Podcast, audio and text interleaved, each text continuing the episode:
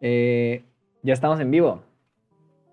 Hola a todos, bienvenidos a Ya Neta Podcast. Eh, este es nuestro, ya ni sé, creo que noveno episodio. Noveno. Eh, noveno. Ah, noveno, noveno. Noveno. Noveno, nueve.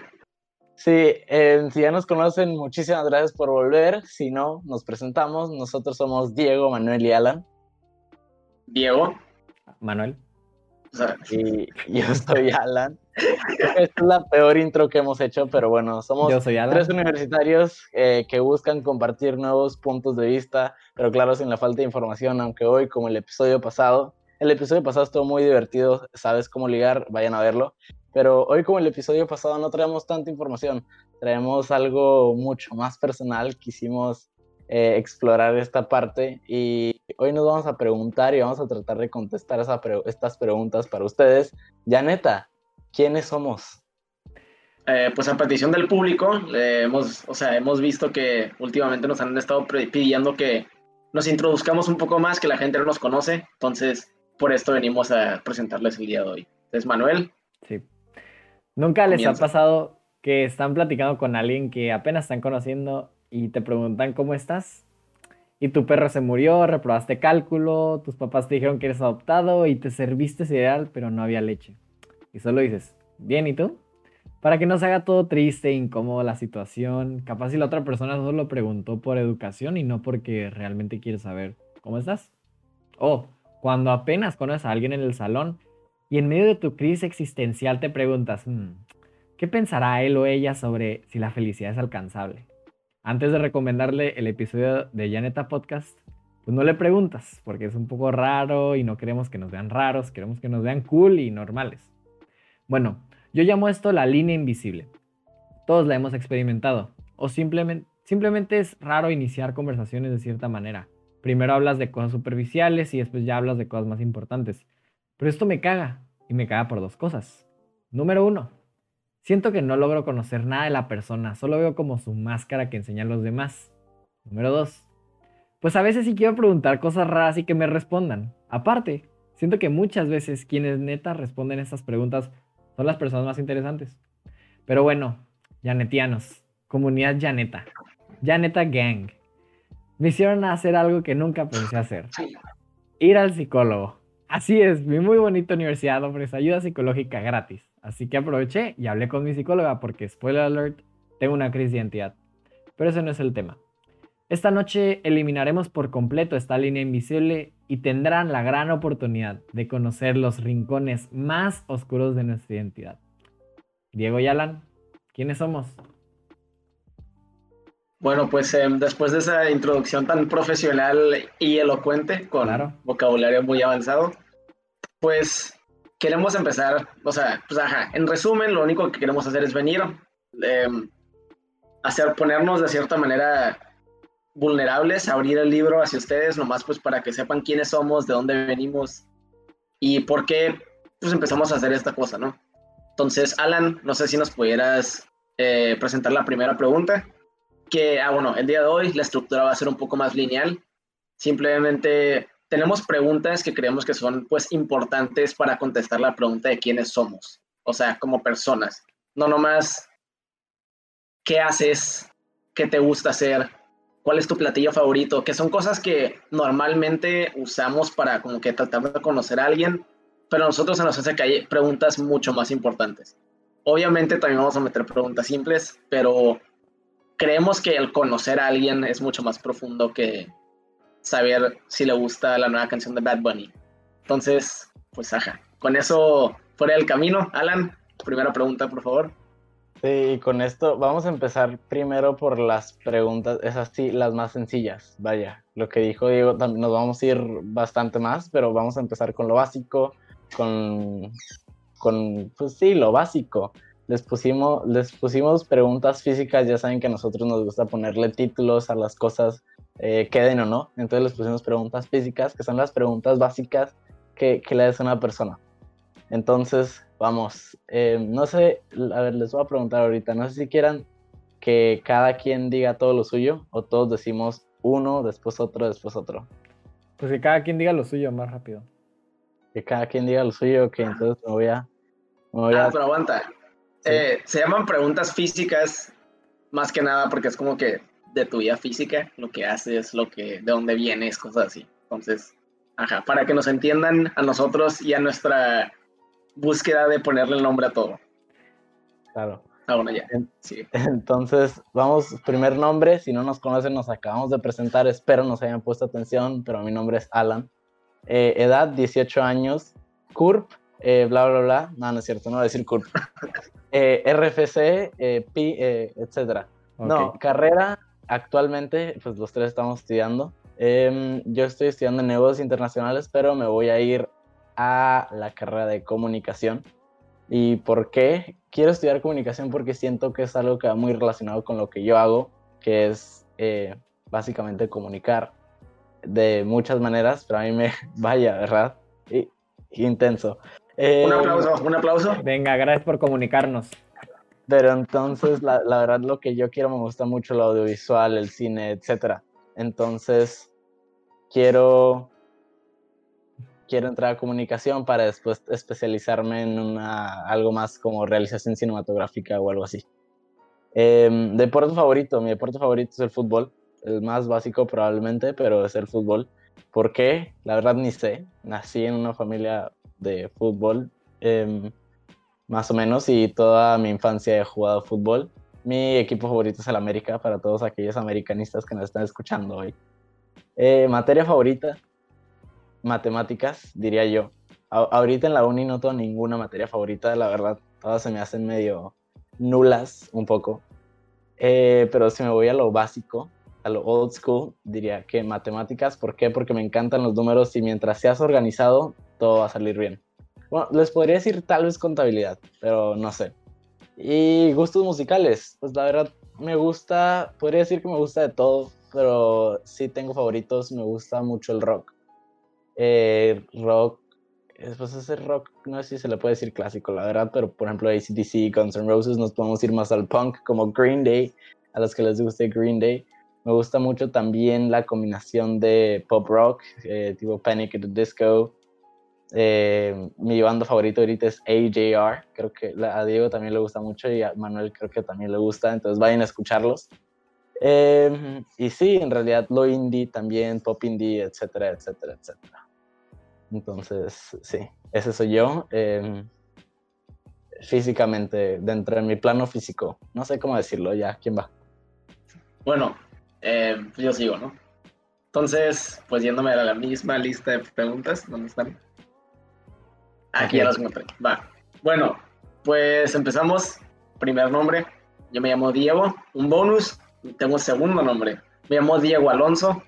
A mucha gente no le parece que esos nombres combinan en lo absoluto. A mí tampoco se me hace que combinan, pero pues así me llamo. Em, siguiente pregunta. Bueno, edad. Tengo 18 años, cumplo el 13 de enero, así que ya próximamente voy a tener 19. Eh, carrera y por qué. Pues yo ahorita estoy estudiando ingeniería en biotecnologías, aunque por el tronco común de ingeniería de mi universidad no he visto absolutamente nada relacionado a biotecnologías. De hecho, una de mis primeras clases fue física, movimiento planetario.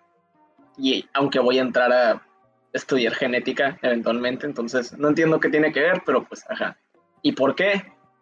Porque yo desde chiquito, pues me ha gustado mucho la ciencia y siempre como que me ha fascinado el, el, el porqué de las cosas y buscar, investigar y saber lo fundamental de por qué las cosas pasan. Entonces, por eso inicialmente yo, pues como que en secundaria, empezando la prepa, yo tenía una idea de que quería estudiar física, porque era como que lo fundamental de todo, ¿no? O sea, cómo se mueven las cosas, eh, o sea, ya metiéndote más a, a, mecánica cuántica y ese tipo de cosas. Pero luego descubrí la biología y resulta que lo fundamental de la biología, que es la genética, microbiología, células, todo eso, pues a mí me interesó mucho más y hice el cambio, pero, o sea, siempre, siempre se me ha hecho como que curioso que mis dos únicas opciones de carrera que he considerado han sido como que lo que estudia lo, lo fundamental del como que el universo que vivimos, ¿no? O sea, de la vida, o sea, del universo en sí, pues es como que lo que me gusta, ¿no?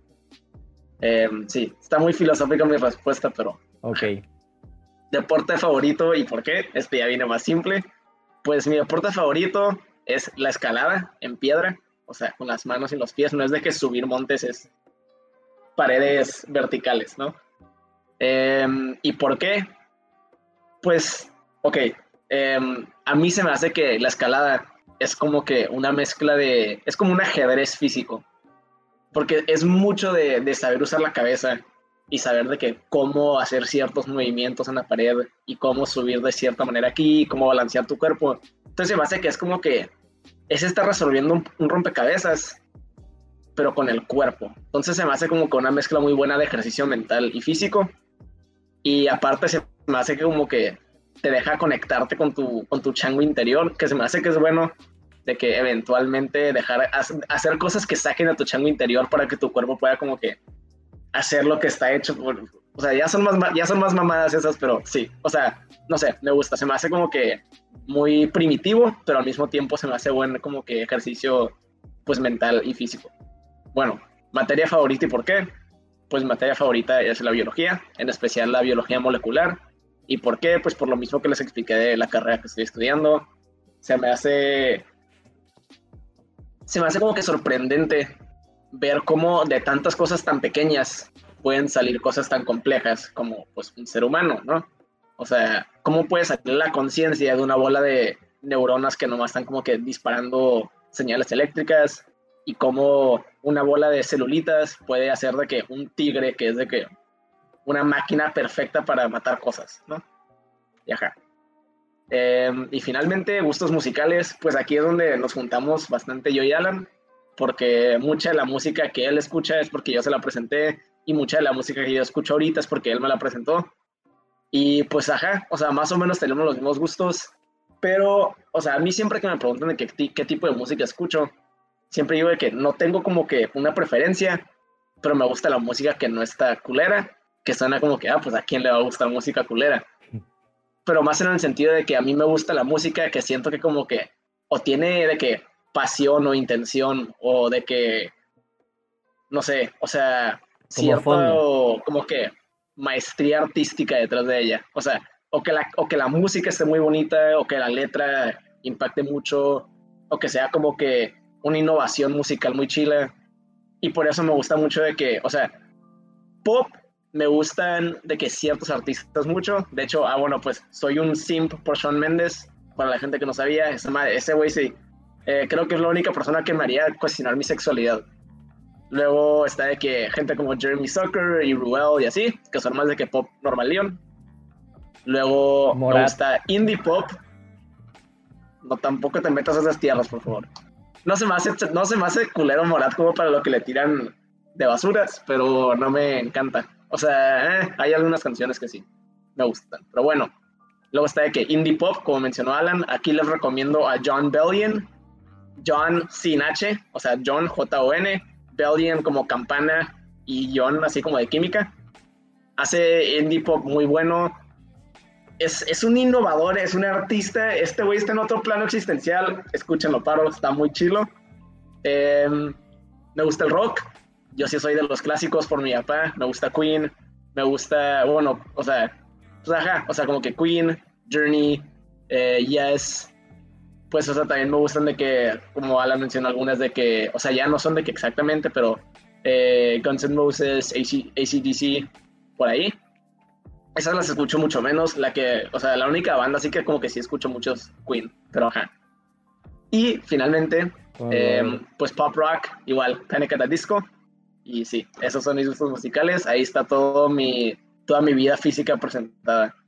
Entonces, Manuel, ahora te toca a ti escribir tu libro Gracias. El cual ni tú conoces. Gracias, Diego.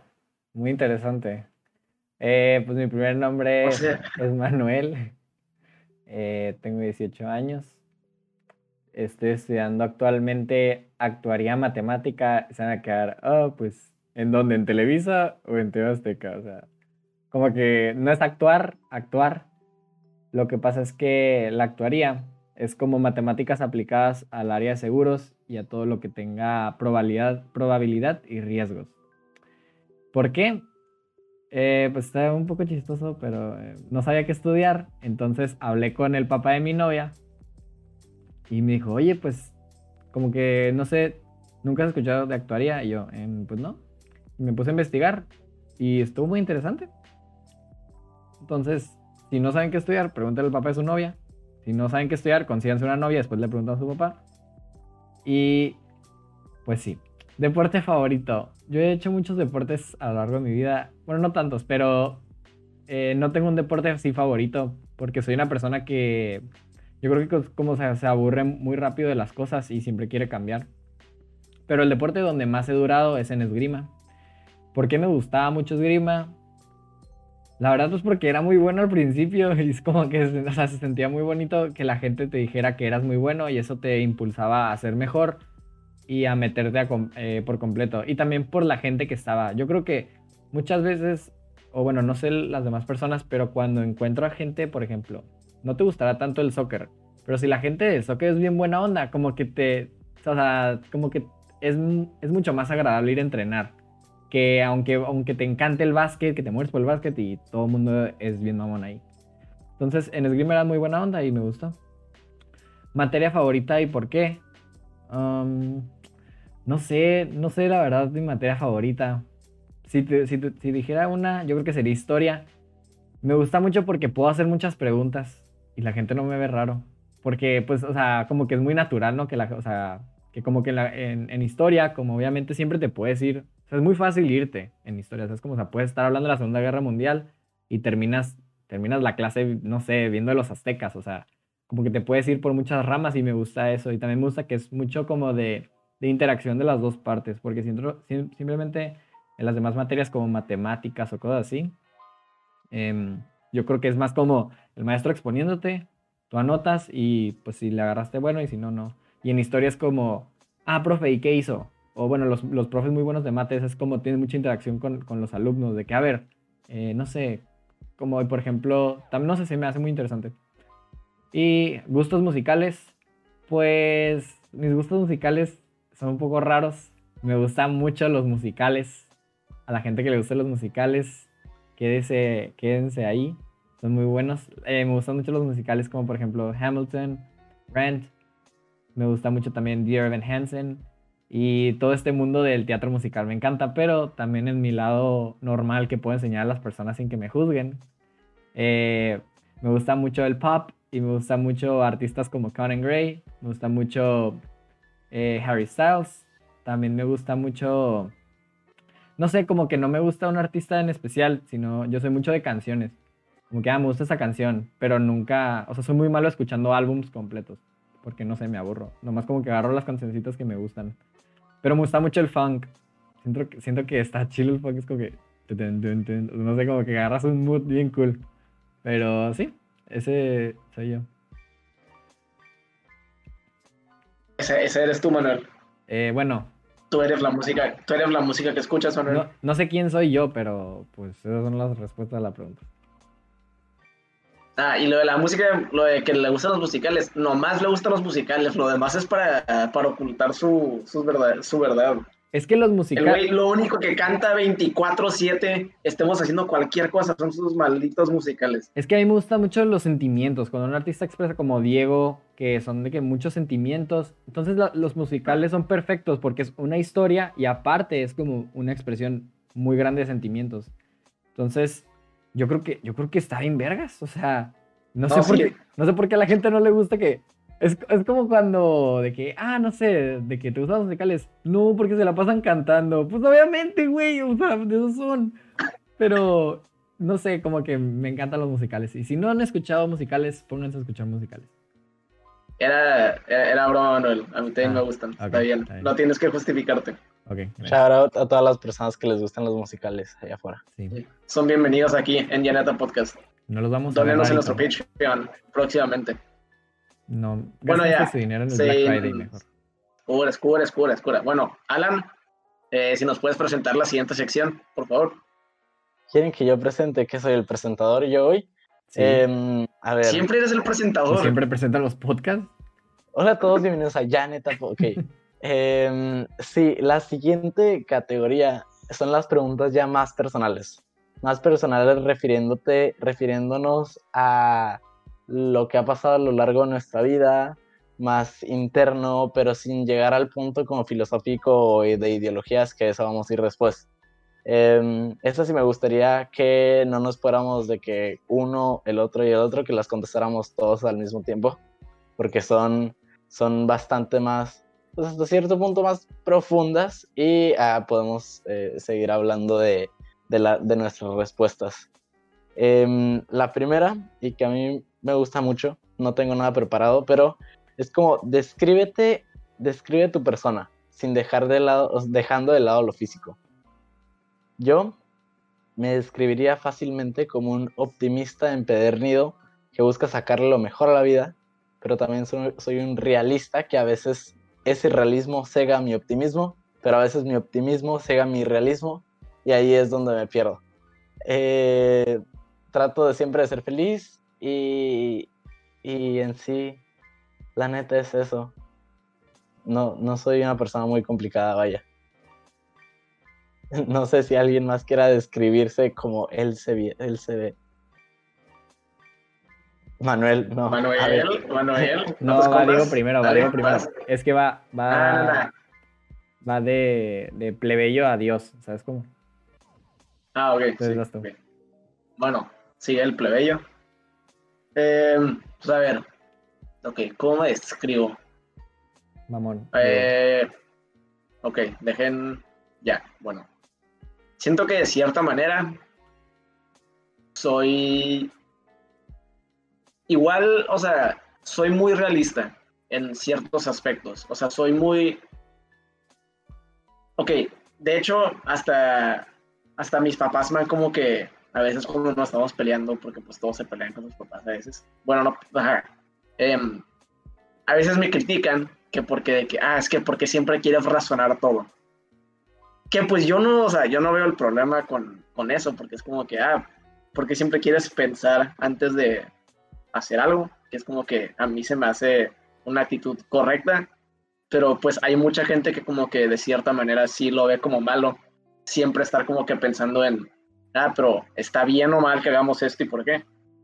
Pero pues yo, o sea, yo soy así, ¿no? O sea, soy muy de, de pues de como que intentar razonar mucho antes de, hacer algo, pensar algo, decir algo. Y hay veces que a la gente le gusta vivir la vida más tranquila, que nomás hace cosas por hacerlas, que pues yo también hago, pero pues depende del caso, depende de la importancia de lo que se está tocando, el tema que se esté tocando, ¿no? Pero, o sea, sí, soy como que muy, a veces como que muy picky en cierto sentido de... Demasiado picky. como que, ah, no, picky, picky, pues esto no lo deberíamos hacer por estas cinco razones que he estado pensando por 24 horas, ¿no? Em, y también siento que soy, o sea, como que mi realismo se mezcla un poco con radicalismo de cierta manera, pero más que nada como que en, en pensamiento, o sea, si yo veo algo y es como que, ah, esto está mal, entonces ahora como que mi, cerebro se mete en modo, siempre tengo que estar 100% en contra de esa cosa que veo que está mal, aunque a veces esté un poco ambiguo si está mal o no.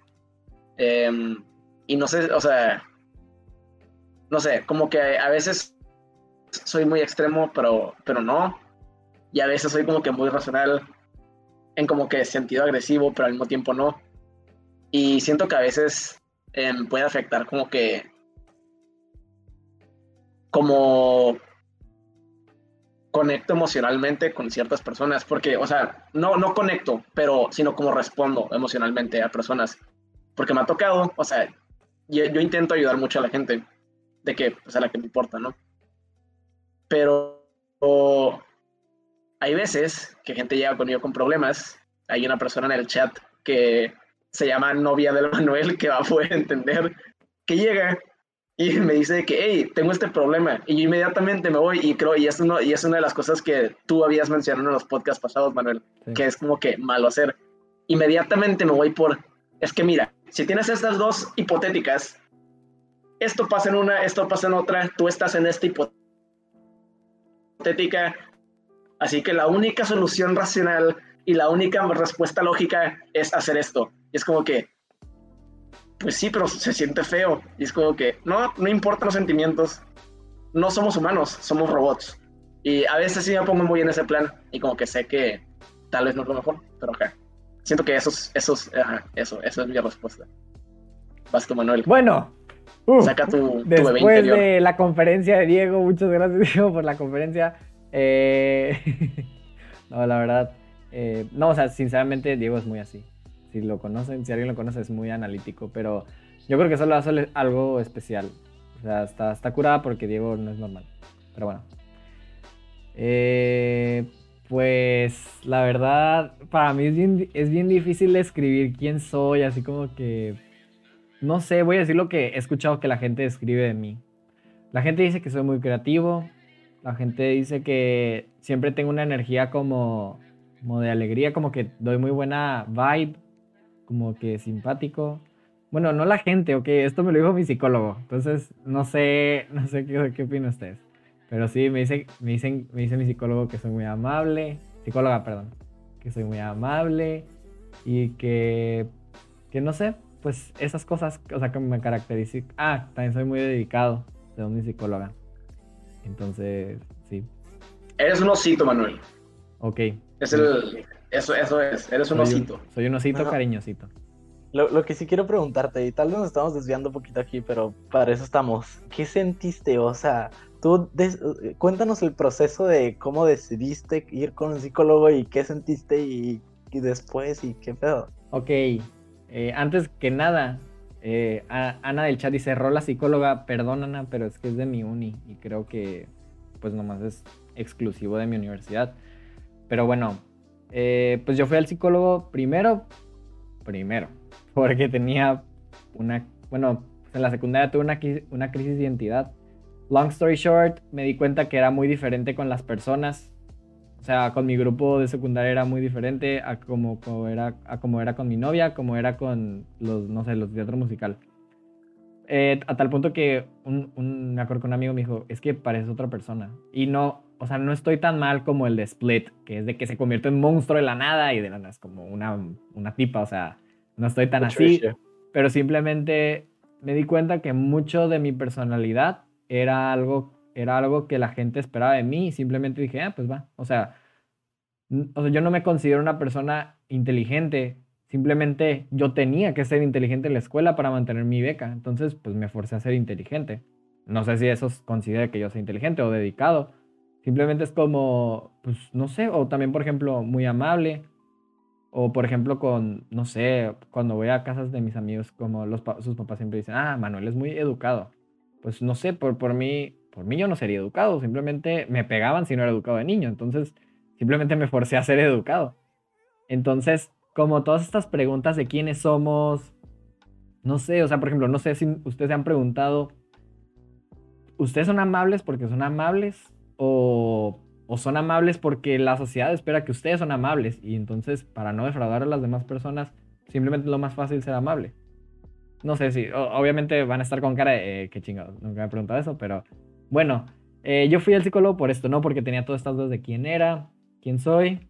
También, long story short, pues fue un poco raro porque simplemente es, o sea, es muy, es muy distinto la dinámica que tienes con una persona que no conoces, que no tienes ninguna, ninguna conexión a con, no sé, un amigo. Porque si yo le cuento a un amigo de esto, mi amigo se queda como que, ah, pues yo también lo hago, yo también soy diferente con mis papás.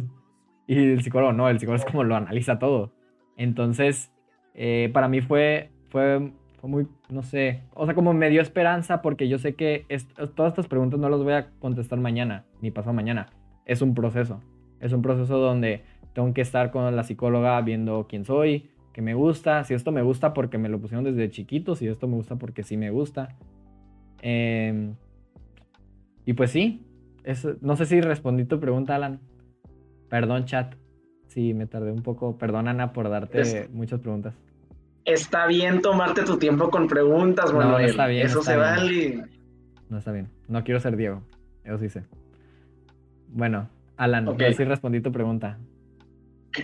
Bueno, pero aguanta. Es que de uno de tus puntos, o sea, uno de lo que, algo de lo que dijiste ya me lo habías mencionado antes. Y a mí se me hace como que, o sea, lo de que, ah, soy muy diferente con muchas personas que, o sea, es que yo siempre lo he visto como algo, o sea, natural. de que, que, la gente sea diferente con diferentes personas, pero es que aquí es donde creo que como que marca la diferencia y es lo que te causa problemas.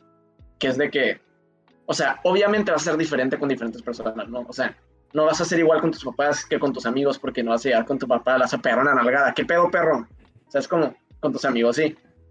O sea, no vas a ser igual con tu novia que con tus amigos porque ah, pues, vas a ser más respetuoso o lo que sea.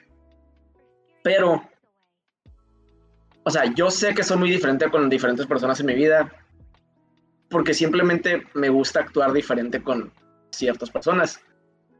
Pero siempre mantengo mi esencia igual. O sea, como que todas las acciones que, que hago y todo lo que digo y todo lo que pienso de que con diferentes personas, aunque sea diferente, son ramas del mismo árbol. Sí. Siento que cuando ya entras como que en conflicto, o sea, no tú, sino como que persona en general que está escuchando esto, es cuando más que nada, o sea, estás como que tratando de sacar frutos de diferentes árboles para presentárselos a las personas. Si llegas con alguien y en vez de decirle que, ah, mira, de mi árbol salen limones amarillos, verdes, naranjas y deja, ¿no? Llega esta persona y te dice, ah, no, es que yo no quiero un, limón naranja, yo quiero un mango. Pero pues no, o sea, tienes diferentes tipos de limones, pero no tienes mangos. Sí. Pero por medio tratar de complacer a esa persona, dices, eh, pues los limones son parecidos a los mangos, ¿verdad? Y tú solo te lo justificas en la cabeza que sí, los limones son parecidos a los mangos. Entonces no hay pedo si lo doy un mango porque sigo siendo yo, sí, sí. Y es como que nos mentimos a nosotros mismos, intentamos como que poner este nuevo como que arbolito para presentarles de que, ah, mira, sí tengo esto que me estás esperando de mí, aunque tal vez no sea lo que en verdad tienes para dar. Está bien tener diferentes tipos de limones, pero intenta no dar mangos cuando solo tienes limón. Sí, el problema... El problema es que, por ejemplo, yo no tenía ni limones, ni mangos, ni nada de chiquito, entonces obviamente todo el mundo esperaba que creciera de la nada. O sea, por ejemplo, ya metiéndonos un poco más deep para que más o menos entiendan esta diferencia de por qué, o sea, por qué no se tienen que asustar ustedes, sino más son diferentes con las personas. Es normal, como dice Diego. Eh, pues yo de chiquito en la primera no tenía amigos, entonces como que esto creó algo de yo le quiero agradar a todos. Entonces, por ejemplo, si hoy me preguntas también, a mí no me gusta caerle mal a la gente, para nada. No importa, y yo sé que es algo súper mega tóxico, tal vez no es, no es lo saludable y no se lo recomiendo a nadie porque es un camino que nunca vas a estar feliz contigo mismo. Pero inconscientemente a mí no me gusta caerle mal a la gente. Entonces yo, yo de chiquito dije, ok, bueno, o sea, no dije, ok, Manuel, simplemente fue como inconscientemente es, ok, tú vas a hacer todo lo posible por caerle bien a la gente. ¿Qué es eso todo lo posible? No tienes una personalidad fijada porque primero eres un niño. Dos, no tienes ni valores. Y tres, no tienes como esta esencia, ¿sabes cómo? Entonces, lo que yo hago es, yo voy con Diego, ah, yo, a Diego le gusta John Bellion. Y yo, no, sí, me encanta. Voy a mi casa el siguiente día, me, me, pongo a escuchar todos los discos de John Bellion y vuelvo con Diego y le digo, oye, sí, que, no, que está súper padre la canción de Stupid Deep. Y digo, ah, no manches, a mí también me encanta esa canción.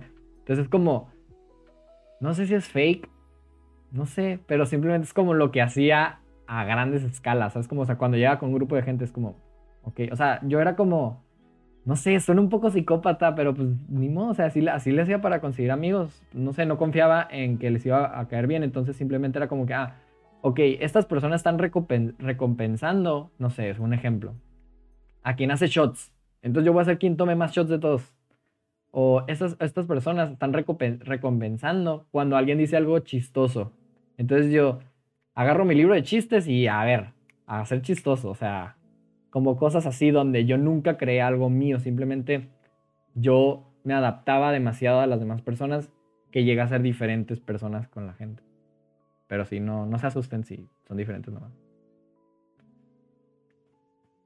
Bueno, ya, para no llorar, Alan, saque el siguiente punto. Y esta... Porque, o sea, no, es que eventualmente, eventualmente, va a salir un punto parecido a este. Entonces ya para profundizarnos más después. Sí, y este no sé si quieran dejarlo en sí o no, o bueno, yo lo voy a dejar en sí o no. ¿Me gusta quién soy? A mí la verdad, sí. Todos los días. Y no les voy a decir por qué. Así, así les, voy a, les, voy a, dejar en, en que se queden pensando si me gusta quién soy. No, lo Bienvenidos al podcast para conocernos. No, no me van a conocer. Alan Valle. Alan, lo tienes que dejar para el final de Twitch. van a conocer más. Después me van a conocer más con las siguientes preguntas. Bueno. Sí. Diego. Bienvenido al chiste. Échate tu conferencia. Bueno. No. ¿Me gusta quién soy? Sí. ¿Por qué? Pues porque siento que vivo apegado a lo que considero importante. Y ya. Ahí la dejo. Ok. Manuel. Voy yo porque ya no queda nadie. No me gusta quién soy. ¿Por qué? No sé. Soy muy crítico conmigo mismo y. Y como dice la canción de. de The Greatest Showman, Never Enough. Nunca sí, definitivamente siento eso. O sea, pero siento que a grandes rasgos tú sabes si vives de que apegado a lo que crees que deberías estar haciendo o en lo que crees que es bueno. Sí. O sea, siento que estoy haciendo suficiente con mi vida, ¿no? Siento, o sea, sé que podría estar haciendo más. Yo tengo, o sea, me levanto todos los días y es de que, ah, bueno, pues hoy voy a hacer esto mejor. Y no lo haces. Y da, de hecho, hay una canción de John Bellion que se llama Human, que de hecho habla de esto de cierta manera, que es de que, pues es I'm so sick of being human. Y toda la canción habla de... O sea, peso o qué? Ah, bueno, es que acabo de gastar cuatro mil dólares en un par de zapatos, pero uno de mis miedos más grandes es quedarme pobre. Em, tengo a una mujer, o sea, y es de que ah, tengo a alguien hermosa conmigo en la cama, pero me da miedo morirme solo.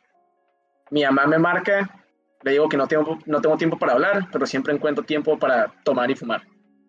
Y así, ¿no? Y es como que todas estas cosas que son como que contradicciones propias, que es de que sé que quiero hacer esto o sé que puedo hacer esto y se me hace bueno hacerlo, pero no lo hago.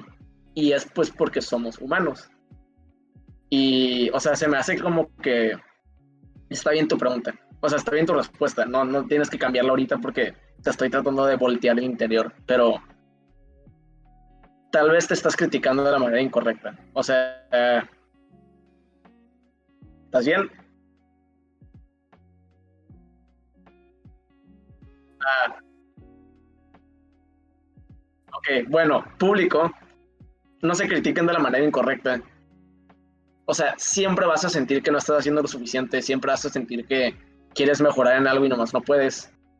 Pero no se pregunten si están haciendo lo suficiente para saber si son, si, si, si se sienten lo si se sienten suficientes. Hacer lo suficiente es algo ambiguo, es algo subjetivo. Entonces, no te clasifiques a ti por algo que en verdad no tiene una definición fija. Nomás tomen un, o sea, tómenlo de que a grandes rasgos, una vista general, están viviendo de acuerdo a lo que ustedes piensan que es bueno. Y si sí, creo que es suficiente. O sea, pueden mejorar, sí, siempre van a poder mejorar. Es bueno apuntar a mejorar, pero, pero ajá. Sí, así como dijimos, no, rápido, así como dijimos en el episodio de la felicidad, si, si buscas constantemente y activamente ser feliz y no lo logras, puedes llegar a ser incluso bastante infeliz. Entonces, ese es suficiente, este, no lo vean como algo alcanzable, véanlo incluso como algo inalcanzable, piensen, nunca voy a ser suficiente, pero no en el mal sentido, ¿saben? O sea, como dijo el Diego, lo suficiente es muy ambiguo. Entonces, está bien si no les gusta quién son, pero, pero así como dijo Diego, pregúntense en verdad si están viviendo la vida con... Ha regresado Manuel. Em, pero sí, pregúntense si, si están viviendo la vida como, como ustedes quieren vivirla hasta cierto punto, vaya. Em, bueno, pues, sí. Siguiente pregunta, ¿no? ¿Ya terminaste de llorar, Manuel? Asombroso. Muy bien. Em, la siguiente pregunta. Y esta que es muy importante relacionada a no sé cómo va, eh, tú, eres, tú eres la suma de las cinco personas que te más cercanas a ti, ¿no? Algo así va. ¿Se la saben? Sí, es, ajá, tú eres la suma de tus cinco mejores amigos. Ok, algo así, Simón, se entiende. algo relacionado. Entonces, esto va totalmente relacionado a eso. ¿Cómo son las personas que te rodean? O sea, ¿cómo crees, que, qué crees que compone esa suma que tú eres, eh, relacionándolo directamente con esta frase? Para mí son personas que son personas que sienten. Eso me gusta. Personas realistas a sus sentimientos porque no me gusta, porque yo creo que eso me ha ayudado mucho a ser como yo soy, personas que sienten y que no ignoran sus sentimientos, personas que, que buscan... Em, que buscan generar un cambio en el mundo. Hay, había, una palabra, pero no me acuerdo cómo. Que buscan lograr algo en la vida, básicamente. Otra, personas que hasta cierto punto estén llenas de positivismo. Eh, y, creo que en realidad esos son los tres más importantes. Eh, los sentimientos, lograr algo en la vida y el, positivismo. Y todo lo demás siento que no, no, estoy diciendo que no importe, pero creo que hasta, hasta ahí creo que sería lo más, más importante. Pues yo siento que la gente que me rodea, o sea, bueno, o de que las la las más importantes. Sus dedos. Yo no, yo no necesariamente, o sea, sí, sí siento que, o sea, en, muchos, o sea, en gran parte sí soy mucho de lo, de lo que me, o sea, de lo que veo en la gente que me importa, porque si estás en mi vida y te di, o sea, como que, y te doy suficiente importancia como para que neta seas alguien que afecta mi vida muy directamente es probablemente porque siento que tienes valores que son buenos y que aprecio mucho y que me hacen considerarte una excelente persona. Gracias. Pero al mismo tiempo yo siento que en, mucha de la, en, en muchas de las personas que me rodean así de que muy cercanamente, yo sí busco cosas que a veces siento que me faltan o que pudiera mejorar. Y algo que he notado es que con mucha gente muy, muy importante para mí que me rodea, busco mucho como que pureza. Que yo siento a veces que como que me falta, pero al mismo tiempo, o sea, pudiera estar mal y nomás me estoy tirando mierda, no sé, ahí pues lo dejo a su criterio. Pero, o sea, gente como tú, Manuel, gente como la Germac, gente pues, como la Nayan, el Alan, o sea, siento que ustedes son como que gente muy pura, de cierta manera. Y luego, pues obviamente en otras personas busco otras cosas. Aquí el ejemplo nomás porque pues ustedes dos están aquí. Em, y o sea, hay como que estos, estos lados que, que me faltan, ¿no? Pero luego también hay cosas que veo que es como que, ah, es que aquí somos la misma persona. Y siento que aquí es donde entra de que lo de ser tan, tan expresivo con, con, lo que yo creo que es bueno, que es de que igual Alan, y aquí también entraría que el Gerardo, que es muy de, de, expresar lo que cree que es bueno o justo lo que sea, y, y, como que darse cabezazos con la gente por lo que piensa que es de que, ajá, o sea, llegas y alguien se te pone Truman y dale, puto, traca, ¿no? Em, o sea, por, porque pues es como que defender tus, tus ideales, pero a mí, ah, pero, o sea, como que con justificación. O sea, no nomás por.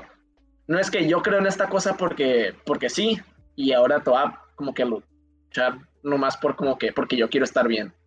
Sino, ok, veo esto, pensé sobre esta cosa, volvemos a lo de razonar, a lo de ser como que sobreanalítico, pero pues acá. O sea, bueno, para responder la pregunta, eh, pues creo que más que nada busco como que pureza, busco, o sea, no busco, pues, sino identifico de que la gente que me rodea pureza, eh, este como que, ah, esta como que defensa de, de, de, como que su persona, o sea, como que esta exposición de su persona interior, siento que también mucha pasión y determinación creo que son las cuatro características más importantes que veo que con mucha gente que me rodea así muy cercanamente. Sí. Simón. Bienvenidos a mi libro abierto. La pregunta es cómo son las personas que te rodean, ¿no? Me imagino. ¿Mande? La pregunta es cómo son las personas que te rodean, ¿no? Me imagino. Sí, o sea, ah, por ahí.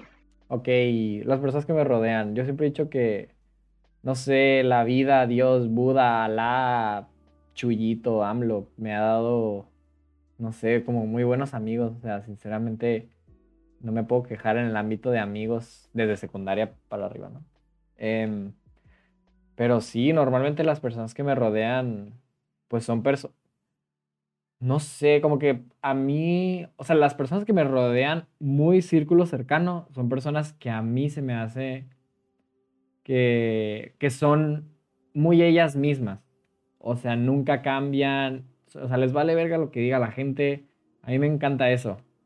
Y no sé, yo, eh, sonará muy hippie, pero yo siento, yo creo mucho en el click, o yo creo mucho en, en, la química que dos personas tienen. Entonces no, no hay como una característica específica en las personas que hago clic y las personas que no hago clic. Pero si siento el clic, hago todo para que se queden a mi lado. Y si no, no hago clic con ellas, pues no. No sé, no sé cómo las personas del chat, si han sentido ese clic, como que ya es una persona y no manches, platican súper bien, hablan súper bien. No sé, le encanta Bad Bunny, que decían en el chat que es una, es una característica bien específica para determinar eh, amistades todo es perfecto. Entonces, no sé, como que ese clic es muy dependiente de, de si tengo una, si es cercano o no. Sí, entonces lo que buscas es que hagan clic contigo, nada en específico. Sí, cómprense un mouse y ya, ya hacen clic. Bueno, siguiente pregunta. Eres horrible. bueno, se, vamos con la siguiente pregunta. Eh, ¿Comienzas? No, les iba a preguntar, de hecho, si el presentador profesional, pero el presentador, presentador profesional aquí tiene una duda. Em, y ya aquí es donde le estamos, le estamos mostrando a nuestro público nuestra falta de logística en este episodio. Em, ¿Quisieran seguir con todas las preguntas que tenemos aquí? Ah, no, las que, las, las, las importantes. Las importantes, perfecto. Sí. Para los que no saben qué está pasando, tenemos un Google Docs y ahí tenemos las cositas y estamos viendo los tres al mismo tiempo. Ahí mezclamos preguntas que nosotros pensamos que eran importantes y preguntas que nos hizo el público de que, o por mensajes privados o en Insta y así. Nuestros ah, que para mezclar. Que de hecho al final podemos leer más a detalle las de Insta. Pero esta me gusta y siento que le vamos a meter un poquito positivismo eh, de ley. Entonces, para ustedes, no sé si alguien de ustedes quiere empezar. Em, ¿Cuál fue o el cuál ha sido la mejor etapa de su vida? Yo puedo empezar, si los, otros dos no saben qué onda. Yo tengo dos, no tengo una. ¿Por qué? Porque yo quiero. Pero bueno, no me puedo decidir entre una. Entonces, la primera es, yo creo que eh, quinto semestre con Nayan no sé, me gustó mucho. Eh, o sea, como que todo ese semestre donde hice Rent, eh, o sea, estuve con mi novia muy, muy juntos. No sé, todo estuvo muy padre. Conseguiste amigos. Conseguí amigos, el Dieguito y el Alan y todos los otros sops. Y, y sí, eso es... Ah, y la otra fue en tercero de secundaria. Neta, yo era feliz en tercero de secundaria y no lo sabía. Pero shout out a todos los del CI y todos mis amigos de secundaria y toda la comunidad. Los quiero mucho. Y sí, esos son mis dos. Dale shout out a tu ex, que no es tu ex, pero tú dices que tu ex. Oh, como chingas. No voy a decir su nombre, obviamente, pero shout out a mi ex, que no es mi ex, pero yo digo que sí es mi ex. A ver, eh, pues va, Ok, creo que la mejor etapa de mi vida ha sido. Chinteaguas. Eh, cuarto semestre, probablemente. Sí, da huevo, cuarto semestre, ¿para qué me hago pendejo? Eh, bueno, es que nuestro cuarto semestre de prepa. Ok, entonces hay como que backstory, pero no lo voy a contar a detalle porque ya sé que las doy hueva a veces. entonces, yo no venía de un hermoso y lindo y feliz, como que pasado, o sea, en, el sentido de experiencia con la escuela.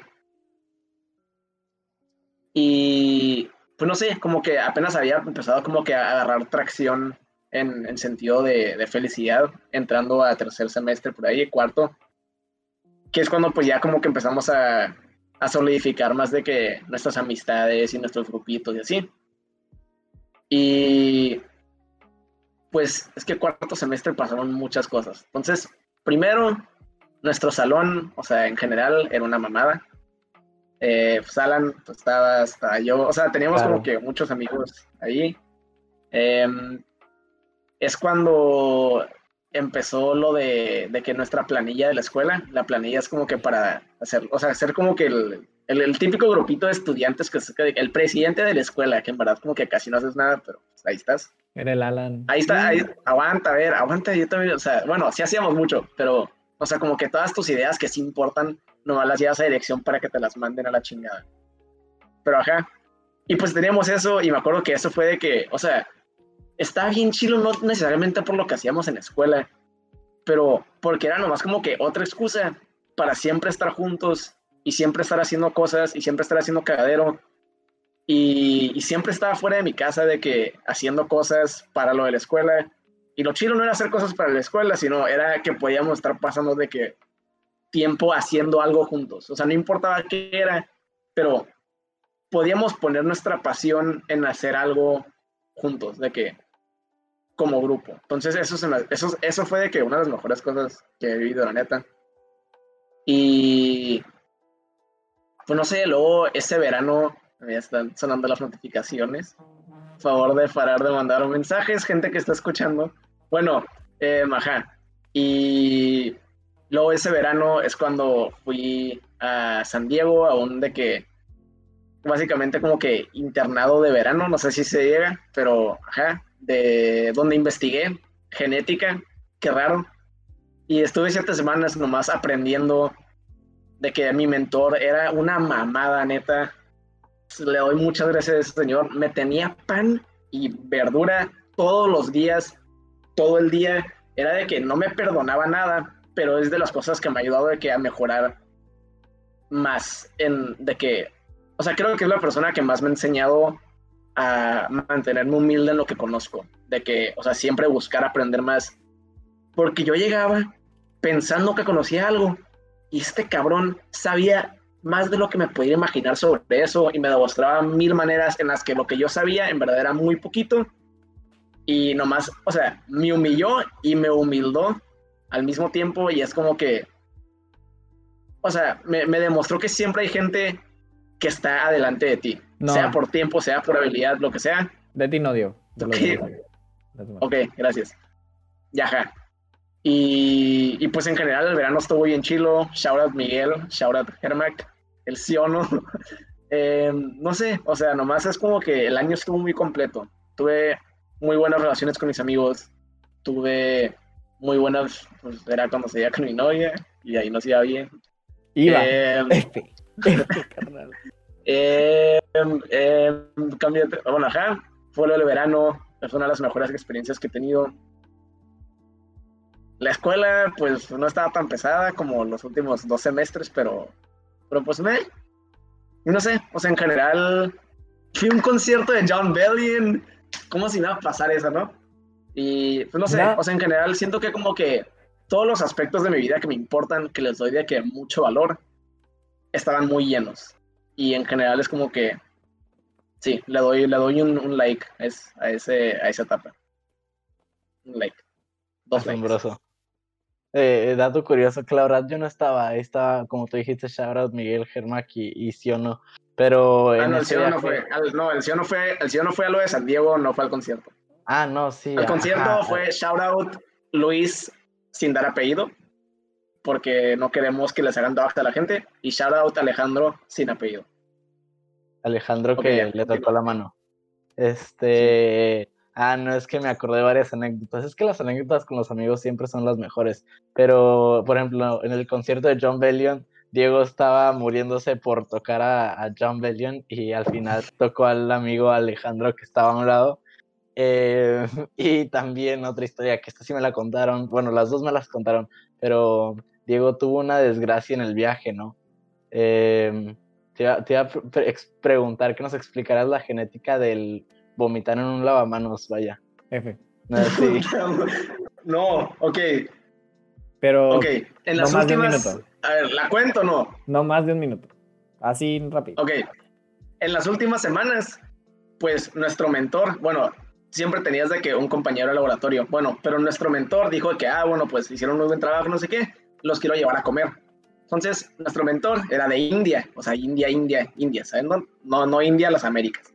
Bueno, y el güey dijo, ah, bueno, pues los voy a llevar a un lugar de comida. Ah, o sea, era chiste del, con la conquista española. Ok, bueno, está bien. era de India, era de India.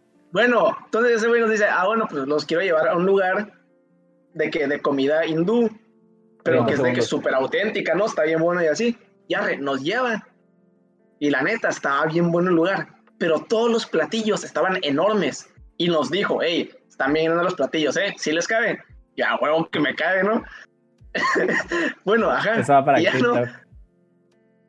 y regresamos de esa, y regresamos de la comida y estoy hasta la madre de lleno, así llenísimo pasado de lanza.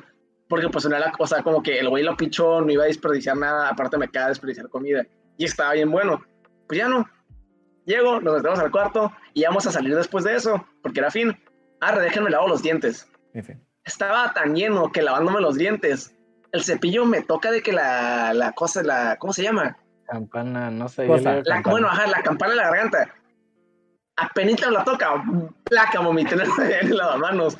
Porque nomás así, cualquier cosita que me, que me hubiera dado ganas de vomitar, si iba a salir. Y tristemente el cepillo de dientes tocó esa madre y nomás todo salió. Bueno, no todo, pero, pero sí, estuvo, estuvo vergonzoso eso. Bueno, ya. Continúe con el resto. La verdad, quería que contara esa historia para que estuviera allá afuera en, en, la, en el interweb, vaya. Sí. Eh, para mí, la mejor etapa de mi vida, probablemente también podría decir que fue mi cuarto semestre de.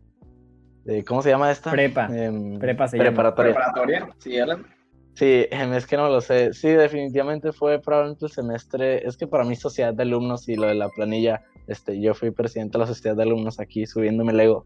Em, y Diego fue mi secretario, em, subiéndole el ego.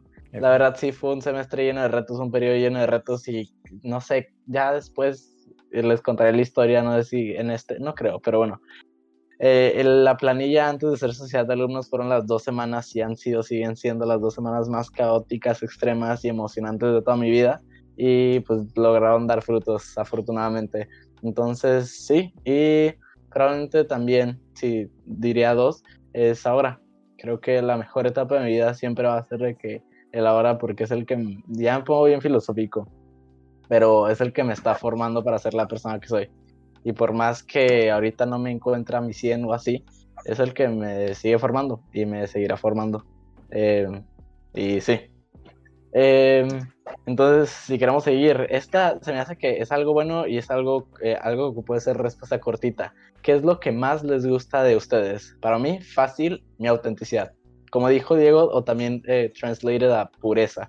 Yo siempre trato de ser lo más yo, donde sea que esté, en todos lados, con mi madre, con mis amigos, conmigo, bla, bla.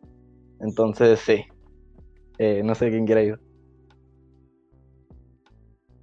Aguanten, tengo que Em, Emergencia. Poner en a ciertas personas porque siguen mandando mensajes y suena.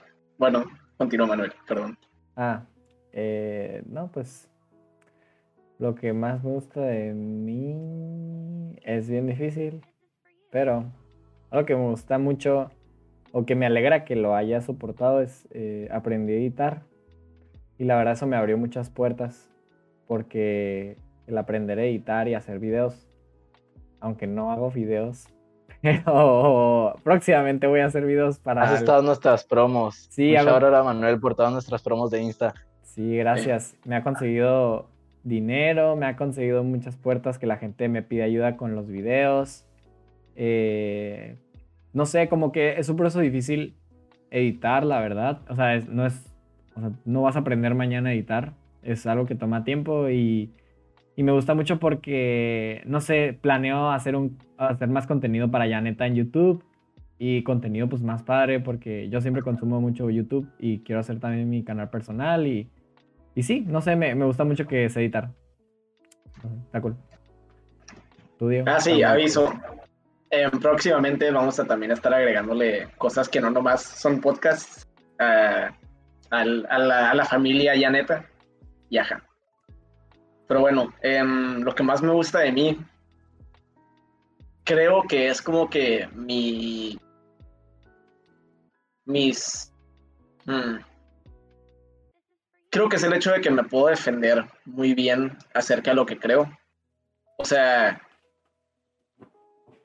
no me, o sea, como que no, nunca estoy conforme con de que para las preguntas importantes o que yo considero importantes de la vida, nunca estoy conforme con las respuestas que ya tengo, sino es porque estoy seguro que yo llegue a esa respuesta y que yo llegue, o sea, neta pensando sobre la respuesta. Y siento que, o sea, como que puedo defenderme muy bien en lo que yo creo y lo que yo pienso y así. O sea, y me, y me agrada que como que no tengo miedo de hacerlo, porque siento que muchas personas o sea, creen algo, pero se les dicen, o sea, como que llega alguien a la, con la que como que no quieren discutir y les pone de que, ah, bueno, pues, pero es que yo creo esta otra cosa. Y lo primero que hacen es como que, ah, bueno, pues, está bien. las dos, los dos podemos estar bien, cuando a veces hay preguntas que no permiten que dos lados esté bien. O sea, cuando es un tema importante, hay veces que defender tu, tu postura sí importa. Y no nomás como que en, peleas de, ay, los, no sé, los blancos pueden ser racistas. O sea, no nomás tienen que hacer preguntas así. Pero a mí se me hace que como que poder defender lo que crees, pero que venga de, de, razón, de, razonamiento, eso que crees, se me hace, se me hace importante para de que la identidad de una persona. Gracias, Alan, por bostezar durante mi explicación. A todo el chat. Bueno, ajá, eso es, eso es lo que más me gusta de mí. Entonces, Alan, para que ya no te aburres, saca la siguiente pregunta. Ay, les iba a decir, como vamos con el tiempo, me quería ir a la última pregunta, no sé si ustedes quieran, leemos otra ahorita, pero esta se me hizo interesante. Si le tuvieras que decir algo de ti a una persona, con la que supieras que vas a ser muy cercano, o digamos a un futuro amigo o a tu pareja, de que en cuanto lo conoces sabes que esa persona, como que alguien te dice que esa persona va a ser muy importante en tu vida, ¿qué le dirías? Como tipo una advertencia, un consejo, una promesa. Y yo ya había preparado mi respuesta más o menos. Yo le diría que soy una persona muy rara, soy una persona muy honesta, o sea, eso es raro nomás como que advertencia, porque la neta sí a veces soy muy raro, pero soy una persona muy honesta que siempre te va a decir, si te ves gorda en ese vestido, te voy a decir que no te queda bien. Si te estás diciendo una pendejada, te voy a decir que estás diciendo una pendejada. Este, sí, y así, soy una persona muy honesta que siempre trata de, no, no al punto... Eh, Se trabó. Pero no quiero hacerlo. ¿Me trabé? Sí, un poco. Ah, ok. Eh, pues soy una persona muy honesta, no al punto malo en el que daño a una persona. Sí ha pasado, desafortunadamente. Pero eh, trato de siempre ser honesto porque sé que es muy difícil. Eh, y sé que probablemente sería un caos, pero creo que un mundo donde hubiera más honestidad sería un mundo hasta cierto punto mejor, pero pues esa ya es mi opinión. Vaya. Ya hicieron una película de eso, de hecho. ¿En serio? Sí. Oh, wow, ¿cómo se llama? Eh, no me acuerdo, pero si buscas de qué película. Es un mundo, es que eh, no me acuerdo cómo se llama la película, pero es un mundo donde literalmente no pueden mentir y eh, creo que no termina bonito, entonces creo que estamos bien como estamos. Pero bueno. Ya lo estoy buscando, ahorita les digo. Bueno, Diego, no sé si tú quieres decir qué le dirías a tu futura novia. O sea, la pregunta era persona importante para vos. Tu novia, tu futura novia, ya, ya, ya. Ok, a cualquier persona importante en mi futura vida. Em, creo que no te asustes. ah, bueno. O sea, como que al, principio tendo a, no caerle mal a la gente, pero hay veces que cuando como que ya me empiezo a intenciar con, ¿Qué, güey? Que me amas, me amas. ¿Yo qué? ¿Yo qué? Todo el mundo dice, el Leo cae súper mal. yo, bueno. Sí, a mí también el Leo me cae mal primero. Sí, sí, sí, sí, bueno. Ok. Entonces, creo que date, date dame tantita chance para que me conozcas bien y de dónde viene todo esto que, que pienso y hago y así. Porque yo siento que puedo traer más bien a tu vida que mal. Nomás dame chance de, de, de que date chance de entenderme. Tal vez. Creo que eso. Creo que eso estaría, eso sería una buena manera de explicarlo. Sí, yo también le diría eso a tu futura novia. La verdad. Eh, a ver. Yo, yo, también te quiero, Manuel. Yo también te, yo también te quiero, pero no tienes muy buena fama, crack. Pero bueno. Eh, pero pues está bien, o sea, es parte de tu personalidad. Pero la verdad sí es muy buena advertencia. Ok, ok, está bien. Sí es muy buena advertencia, la verdad consejo, promesa, no, Pero bueno. Eh, yo, si le tuviera que decir algo a alguna persona que sé que voy a ser muy cercano, yo creo que. Yo, yo diría de que, hey, la neta, esta línea invisible que dije, la neta ya neta, esta línea invisible que dije en el intro, hay que cortarla. Hay que irnos directo a lo, así, ¿sabes? Como a lo deep. O sea, vamos a saltarnos todo ese paso de ah, superficialidad, esto. Porque, porque en esta pregunta dice pues que va a ser muy cercana. Entonces, si va a ser muy cercana es porque me va a caer muy bien y vamos a hacer mucho clic. Entonces, yo como que pues me gustaría saltarme esa parte de superficialidad y empezar ya como que con lo profundo. Ah, y también que soy muy sentimental y que no se asuste. Y pues sí, esa sería mi respuesta. No sé. No sé si Alan o Diego quieren seguir con la siguiente pregunta. Creo que pues sí, ok, entonces de aquí siento que ya nos brincaríamos lo que pues consideramos las preguntas personales y nos iríamos pues a las, a las más intensas de cierta manera, que no son intensas, pero bueno, sí, pero más que nada ya son preguntas sobre pues, nuestra filosofía de vida, un poco más de nuestras ideologías, de de cuáles son, de cuáles son nuestras esencias, ¿no? De lo que habíamos mencionado. O sea, ¿qué nos hace las personas que somos? ¿Qué nos hace como que, qué, construye nuestro verdadero centro? Y pues, no sé, pues para empezar se me haría bien como que la, general, ¿cuál es nuestra filosofía de vida? O sea, de cierta manera, ¿qué es como que lo que nosotros pensamos acerca de la vida? Y pues de hecho me gustaría empezar con este punto. Eh, porque mi filosofía de vida es muy de, de libertad, de cierta manera. O sea, yo siempre busco que la gente esté como que, de que pueda ser libre, ¿no? Y pues en un mundo donde en la mayor parte del mundo la esclavitud ya no es legal, tristemente sigue habiendo esclavitud y es una de las cosas por las que de hecho quiero luchar de grande.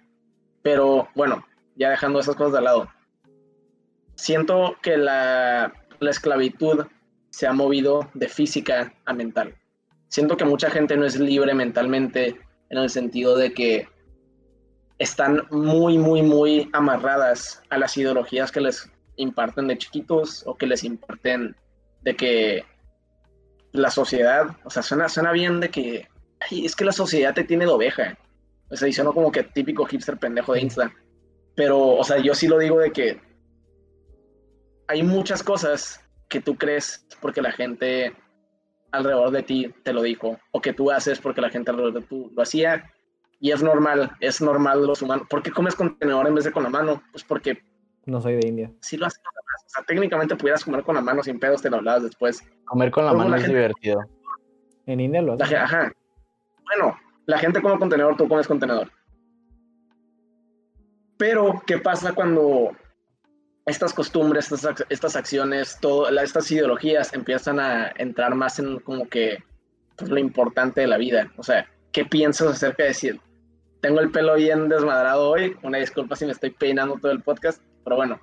Em, ¿qué, pasa, ¿Qué pasa cuando estas como que ideas implantadas empiezan a afectar lo que piensas de cierta gente, lo que piensas de ciertas acciones, lo que piensas de o sea, de las justificaciones que te das para hacer ciertas acciones que pueden estar mal, que pueden estar mal, pero pues, ah, todos lo hacen, entonces está bien que yo lo haga.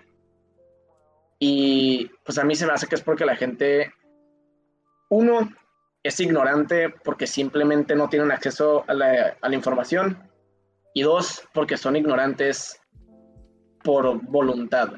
Y eso es una de las cosas que se me hacen de que más como que conformistas y, y malas de la humanidad, que es willful ignorance, o sea, ignorancia voluntaria, que es cuando tú tienes esa cosa que te puede proporcionar la, la verdad enfrente de ti y tú decides voluntariamente no tomar esa verdad porque prefieres vivir como que contento en la ignorancia en vez de como que buscar esa, esa verdad. Y pues se me hace que pasa con muchas cosas, pero ajá, eso es como que mi filosofía de vida. Siempre buscar como que la libertad en todos los aspectos, o sea, en... O sea, a mí me caga que la gente no haga cosas porque ellos creen que está mal, pero solo porque la otra gente cree que está mal. Y ahora, o sea, técnicamente las personas están tomando su propia decisión de hacer cierta cosa, ¿no? O sea, ponle que a Manuel, en verdad, se quiere poner una falda y le gusta pintarse los ojos, así como le gusta el eyeshadow. Y él se quiere pintar y él se quiere poner una falda. Pero, pues, a la sociedad no le gusta que los hombres se vistan, se femeninamente, por bla, bla, bla, bla. lo estoy usando, por ejemplo, porque es ejemplo común ahorita. Y tal vez él, en verdad, como que, ah, pues sí se la hace padre, pero él piensa, ah, la neta no. O sea, no me gusta, porque esa cosa, eso es de niñas. Entonces, en su cabeza, él está pensando, yo no quiero hacer eso porque yo no lo quiero hacer. Pero en verdad, la única razón por la que piensa que él no quiere hacerlo es porque otra gente le metió esa idea en la cabeza. Entonces, en verdad ahí, él no está tomando una decisión libre, está tomando una decisión que indirectamente se la tomó otra gente por él. Entonces, ajá, en cualquier aspecto se me hace que en biología de la vida es buscar la libertad y buscar el conocimiento. Y ajá. Simón, gracias, gracias Diego. ¿Qué te pasa siempre? A ver, a mí me gusta. Es broma, a ver, broma, es broma. Muy honestamente, a veces sí Diego se avienta sus conferencias, no, no les voy a mentir, pero no hay, honestamente, todo lo que dice tiene significado y tiene. Em, ¿Cómo? ¿Cómo? Em, Simón. Sí. Yo le aplaudo a Diego. Yo, también le aplaudo. Un aplauso a Diego.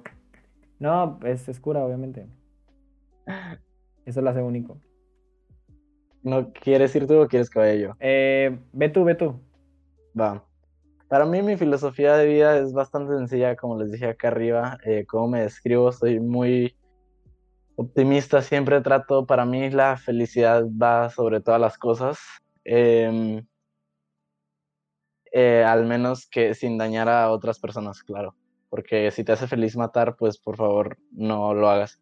Em, pero sí, para mí perseguir la felicidad y tratar de eh, esparcir esa felicidad mía. Aquí de hecho tengo en mis notas un, documento de, notas que dicen claves de la vida. Eh, tengo, no existe lo negativo, todas son experiencias positivas que te llevan a crecer. Aprende de tus errores. Si quieres un cambio, empieza contigo. Eso a mí se me hace muy importante.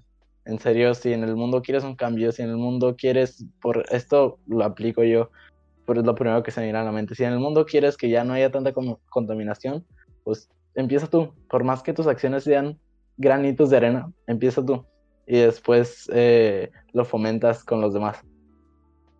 E, y esto también, aparte de perseguir la felicidad, pruébalo todo. Arriesgate y vive. Eh, una frase muy mía que he dicho, no me acuerdo desde cuándo, pero le he dicho es el que no arriesga no gana. Y desde tercer semestre entonces, de tercer semestre digo, el que no arriesga no, gana. No, gana. Em, y, y, sí, creo que, creo que ser feliz sobre todas las cosas, buscar esa felicidad, tratar de esparcir esa felicidad y tratar de vivir todas las experiencias posibles. Porque al final del día creo que de eso se trata la vida, de vivir, recordar memorias y después cuando vayas, cuando te toque morir, quién sabe qué pasa después, pero sabes que viviste tu vida al máximo. y viviste feliz y, y sí, esa es mi filosofía. Sí, qué loco. Pues mi filosofía de vida. Eh, a los que no les gustan los musicales, pues les recomiendo para empezar que vean Hamilton. Cuando yo vi Hamilton me identifiqué mucho con las dos filosofías que llevan, donde lo voy a hacer un poquito rápido, ¿no? Pero obviamente, y me identifico yo mucho. Por una parte está Alexander Hamilton. Hamilton, ¿no? Alejandro Hamilton.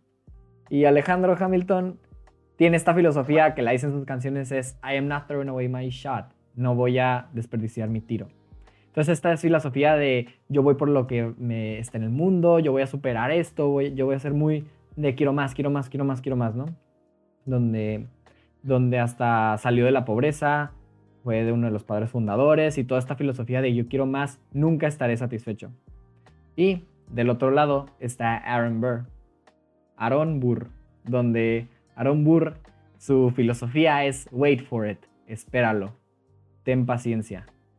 Ahora, yo me identifico mucho con estas dos filosofías porque sí he, he estado como Hamilton, como el Alejandro, y, he querido más, ¿no? O sea, de que voy por más en la vida, voy por más, voy por más. Pero, y, o, sea, otra vez volviendo a, a Aaron Burr, em, pues me identifico también mucho con Wait for It, porque muchas cosas de las que me gustaría ser como Hamilton, que es aventarme, que ser de que así, eh, también hay unas cosas que me quiero esperar. Por ejemplo, eh, pues todo el arte que yo quiero hacer, el arte que sé que yo vine a este mundo a hacer, tengo que esperar. Tengo que esperar a que sea el momento porque no quiero sacar algo que no me guste. Entonces, entiendo estas dos partes de, una es no desperdicies tu tiro y la otra es espéralo, espéralo. Eh, entonces, yo creo que esas son como las, es como mi, mi angelito y mi diablito. O sea, uno me dice, ve por ello, Manuel, hazlo, siéntete seguro de ti mismo. Y la otra es, no, espera, todo, todo viene a su tiempo. tú eres la única cosa en el mundo que puedes controlar. Entonces, eh, como esta, esta, esta, polaridad me gusta mucho. Eh, uno, pues porque creo que depende de la situación, como que una se da más que otra. Entonces puedo elegir alguna de las dos. Entonces sí, es más o menos mi filosofía de la vida. Ok, muy buena respuesta, aunque todas de musicales. Está bien. no está padre, ¿verdad? Que te tiren caca de, tu, de lo que dices. Eh, no, pues a veces, a veces uno se aguanta. Ni estoy, ni estoy, no estoy ardido, no estoy ardido, no estoy... Sí, ya. Ok, ya. Em, sí, siguiente pregunta. Em, pues ajá, de hecho esta se me hace importante, esa que acaban de subrayar en el Google Docs. Em, la siguiente pregunta es si somos religiosos o tenemos alguna creencia sobrenatural y pues por qué sí o por qué no. Y pues ahora al revés, ¿no? Manuel, ¿te empiezas? Arre con la que barre. Soy religioso. No sé. Es muy complicado, yo creo que sí o no, pero me gusta, me cae muy bien Buda. Buda, no sé, siento que es un buen tipo. Siento que si estuvieras en mi salón el Buda, como que seríamos compas, ¿sabes? Como, o sea, sería muy buen como que amigo, o sea, rolaría tareas, sería de que buena onda, no sé, sería una persona muy sabia. Entonces, eh, me identifico mucho con Buda y con el budismo, aunque no me, no me he entrado muchísimo. Eh, uno, porque siento que a la contraria de otras religiones, el budismo no es de fe, el budismo es de enseñanzas que tú tienes que llegar por tu cuenta. ¿Y cómo llegas a esas enseñanzas? Por la meditación.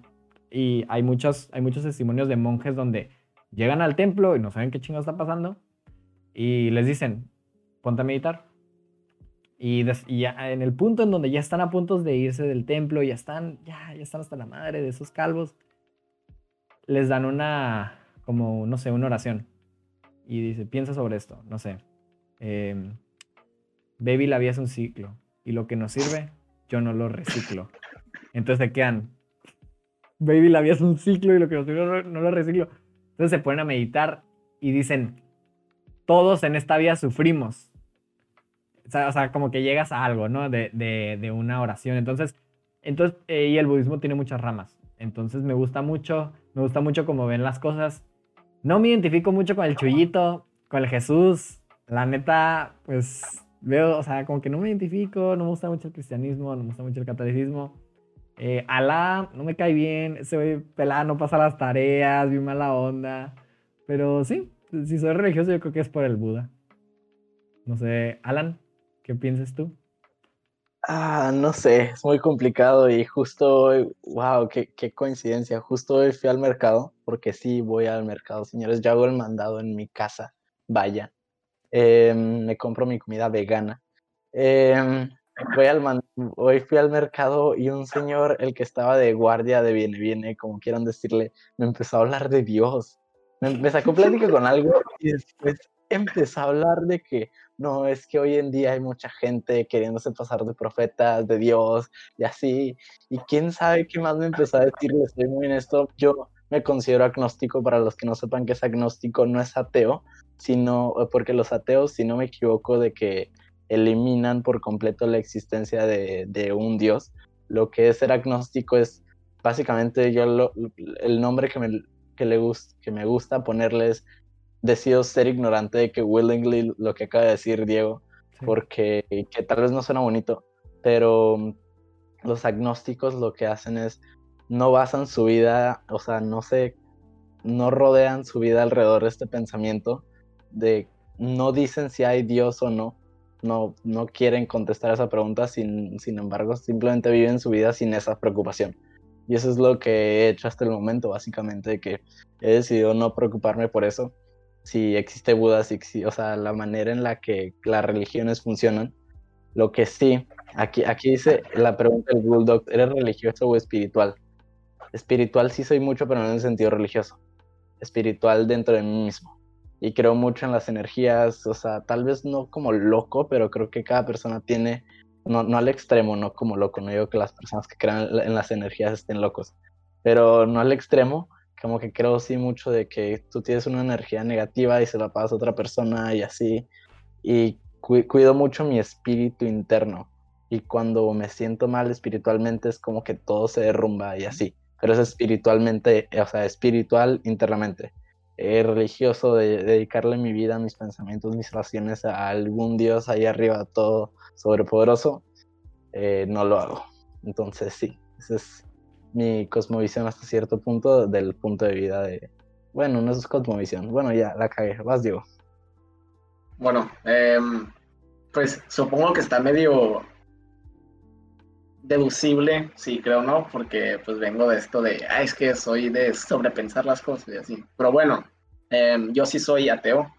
No creo en... No creo en viejitos invisibles. Pero pues ajá, eh, o sea, no, ok, eh, no lo digo como insulto, no, no soy del, del, ateo que es como que eres un pendejo idiota si crees en algo. Nomás es como que, pues, o sea, yo no veo la razón por la cual creer.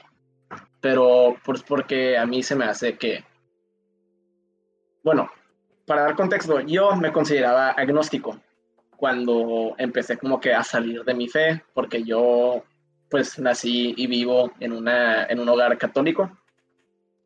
Y mi familia, pues en especial de que las mujeres adultas de mi familia son las de que muy religiosas. Mis tías del lado de mi mamá, mi mamá y mi abuela del lado de mi mamá son muy, muy, muy religiosas.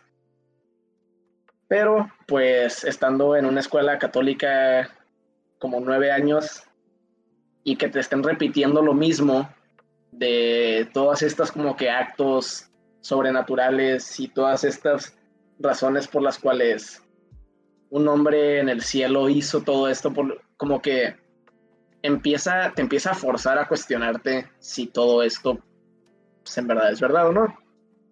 Y pues eventualmente llega a la conclusión de que, pues no, o sea, hay, hay un quote, no me acuerdo de quién es, pero es Extraordinary Claims require extraordinary evidence. Mm. Entonces es nomás. Nosotros solo podemos tomar como base lo que nosotros vemos o vivimos o lo que sea, así, ¿no? De, flat. Entonces, ok, somos changos en un cierto plano de tierra. Entonces, ¿qué sabemos? Ah, bueno, que somos changos en un cierto plano de tierra. ¿De dónde venimos? ¿Tú sabes? No. ¿Tú sabes? No. Ok, entonces, ¿cuál es la respuesta de dónde venimos? Que no sabemos. Entonces, ¿qué pasos podemos tomar para responder a esta pregunta?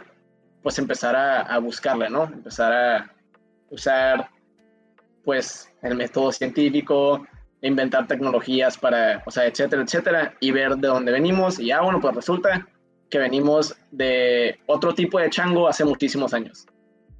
Va, pero ok, estamos en una tierra. ¿De dónde viene la tierra? Ah, pues, ok, aguanta, deja invento más tecnologías y más métodos de investigación. Entonces, así, ¿no? Y pues así es como funciona la investigación y, la, y, la, y el razonamiento y la ciencia, ¿no?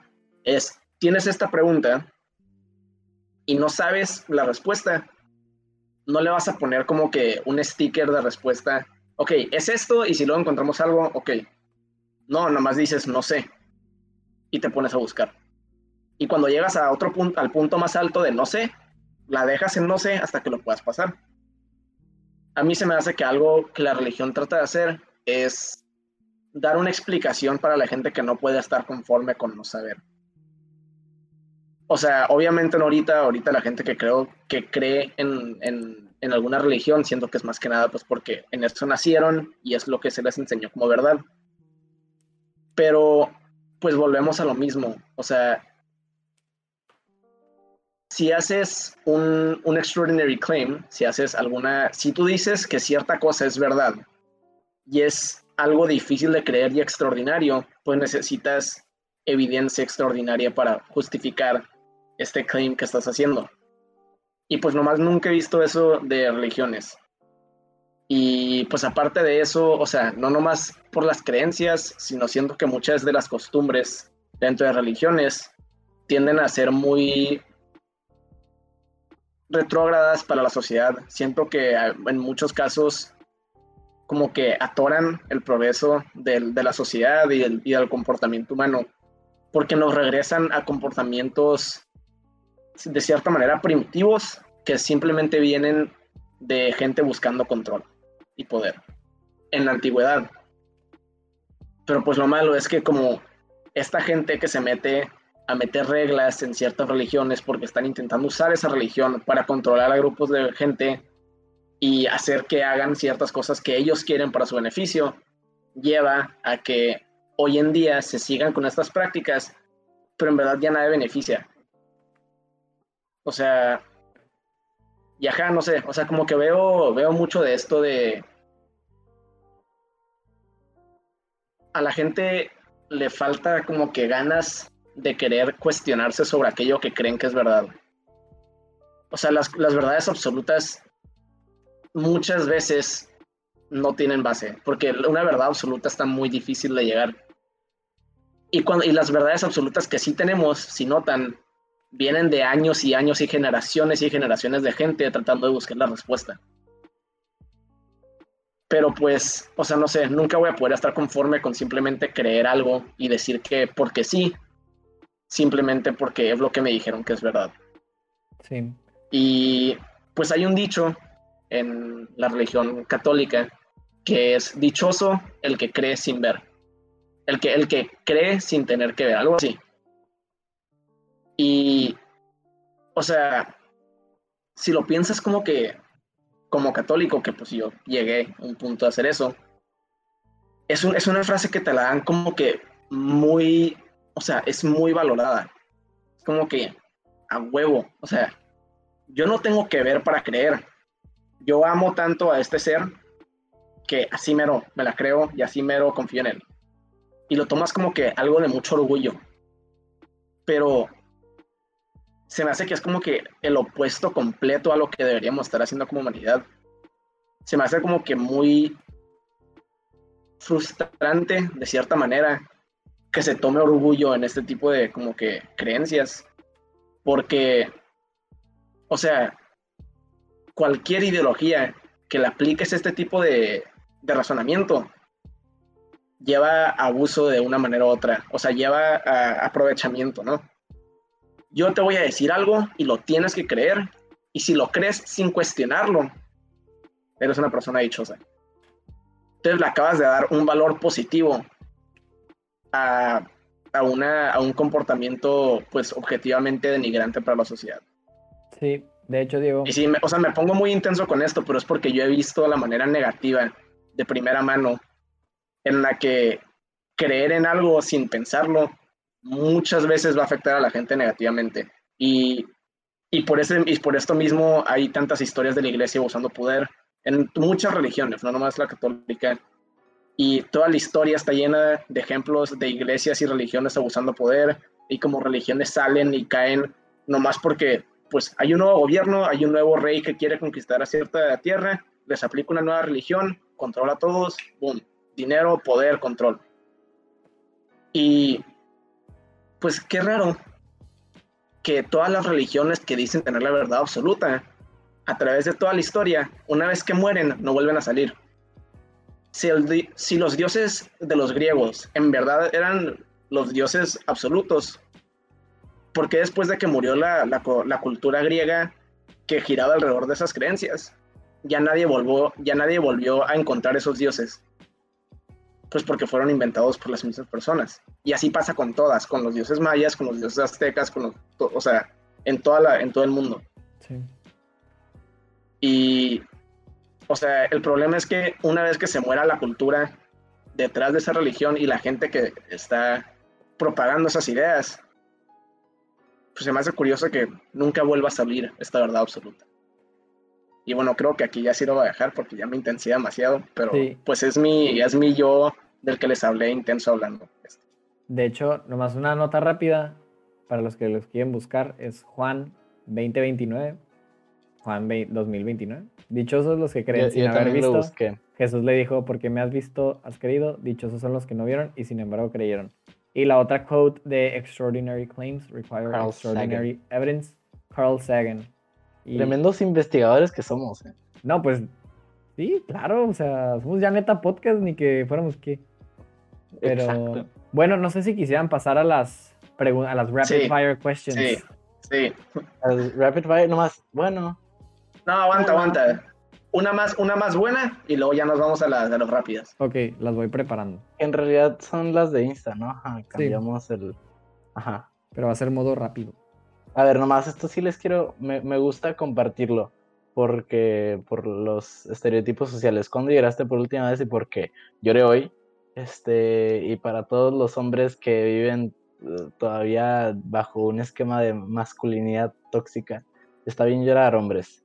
Eh, lloré hoy porque, lloré hoy por dos cosas, de hecho, porque me di cuenta que no he logrado encontrar un balance en mi vida y después también lloré porque estoy agradecido por estar vivo. Entonces, ajá, un poco dos por los opuestos, pero, pero sí. No sé si alguien de ustedes haya llorado últimamente. Yo ayer. Pues, Yo lloro mucho.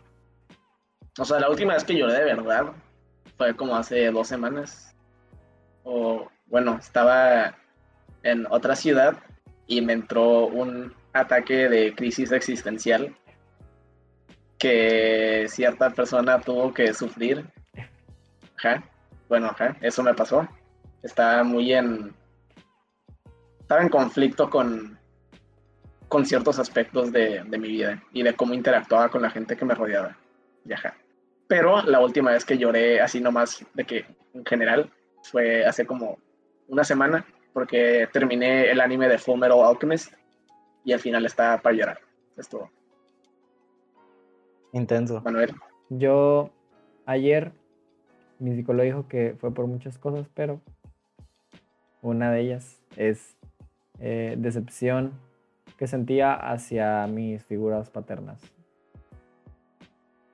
Oh, ok. Intenso, eso sí es intenso. intenso. Sí.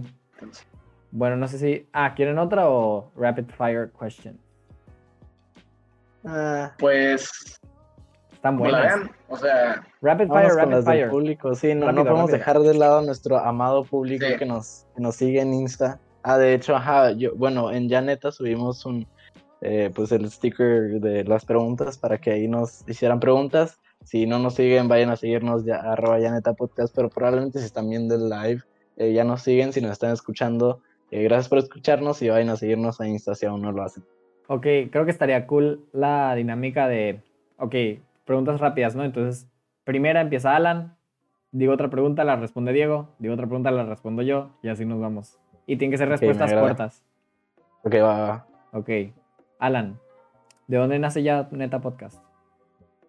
Uf, nace, yo creo que del deseo primario de eh, tener un proyecto juntos donde podamos compartir nuestros puntos de vista, vaya, sin falta de información, literal lo, lo digo todas las intros, pero, ajá, yo creo que sí, y de tener un proyecto también en sí, concreto. ¿Quién fue el de la idea del nombre? Yo. Ajá, es todo nomás. Era por lo de que, ah, bueno, pues como lo de la falta de información, queríamos de que ya neta a, las, a las preguntas y ya, eso es todo. ¿De dónde sacan la inspiración? Yo, yo saco personalmente las ideas de los temas, de las, de las stories de Insta de, los, de los eh, viewers de Ya Neta. Muchísimas gracias por seguirnos en Insta y de episodios también de otros podcasts que me interesan. Darles un giro. ¿Cómo aprendieron todo lo que saben, Alan? Uf. Wow, esto es intensa, pues a partir de estudiar y la experiencia, pero estoy bastante convencido, por lo menos yo, que nunca voy a dejar de aprender y nunca lo sabré todo. Pero experiencia, estudiar, eh, de esas otras, así como el maestro del Diego ahí en el intercambio, pues hay muchas personas que saben muchísimo más que yo. Entonces trata de juntarte con esas personas que sí saben. Em, y sí. Diego, ¿qué pasaría si Itachi vendiera tamales? ¿Puedo repetir la pregunta? ¿Qué pasaría si Itachi vendiera tamales? Se hace millonario, te mete en su genjutsu con el mangekyo, pelar, o sea, no hay, no hay nada que puedas hacer. Inmediatamente lo hace querer comprar tamales. No hay ni una persona que le vaya a poder hacer algo para decirle que no. Se queda con tu feria, siempre se hace millonario. Pelada. Perfecto. son veganos. Respuesta. Sí, son veganos, obviamente. Sí, tamales con manteca vegetal. Excelente. ¿Qué estudian? Ya respondimos. Fun facts. Fun fact mía. Eh, no me gustan las verduras. Eh, hobby Le sacas la verdura a la hamburguesa cuando te, cuando te la regalan. Hobby, Alan. Hobbies tuyos. Eh, perdón, eh, me gusta, la, verdad, hobby, hobby que me la paso haciendo, me la paso jugando videojuegos, pero a mí también me gusta mucho producir videos y editarlos y así. Muy bien. Rol de LOL, Diego.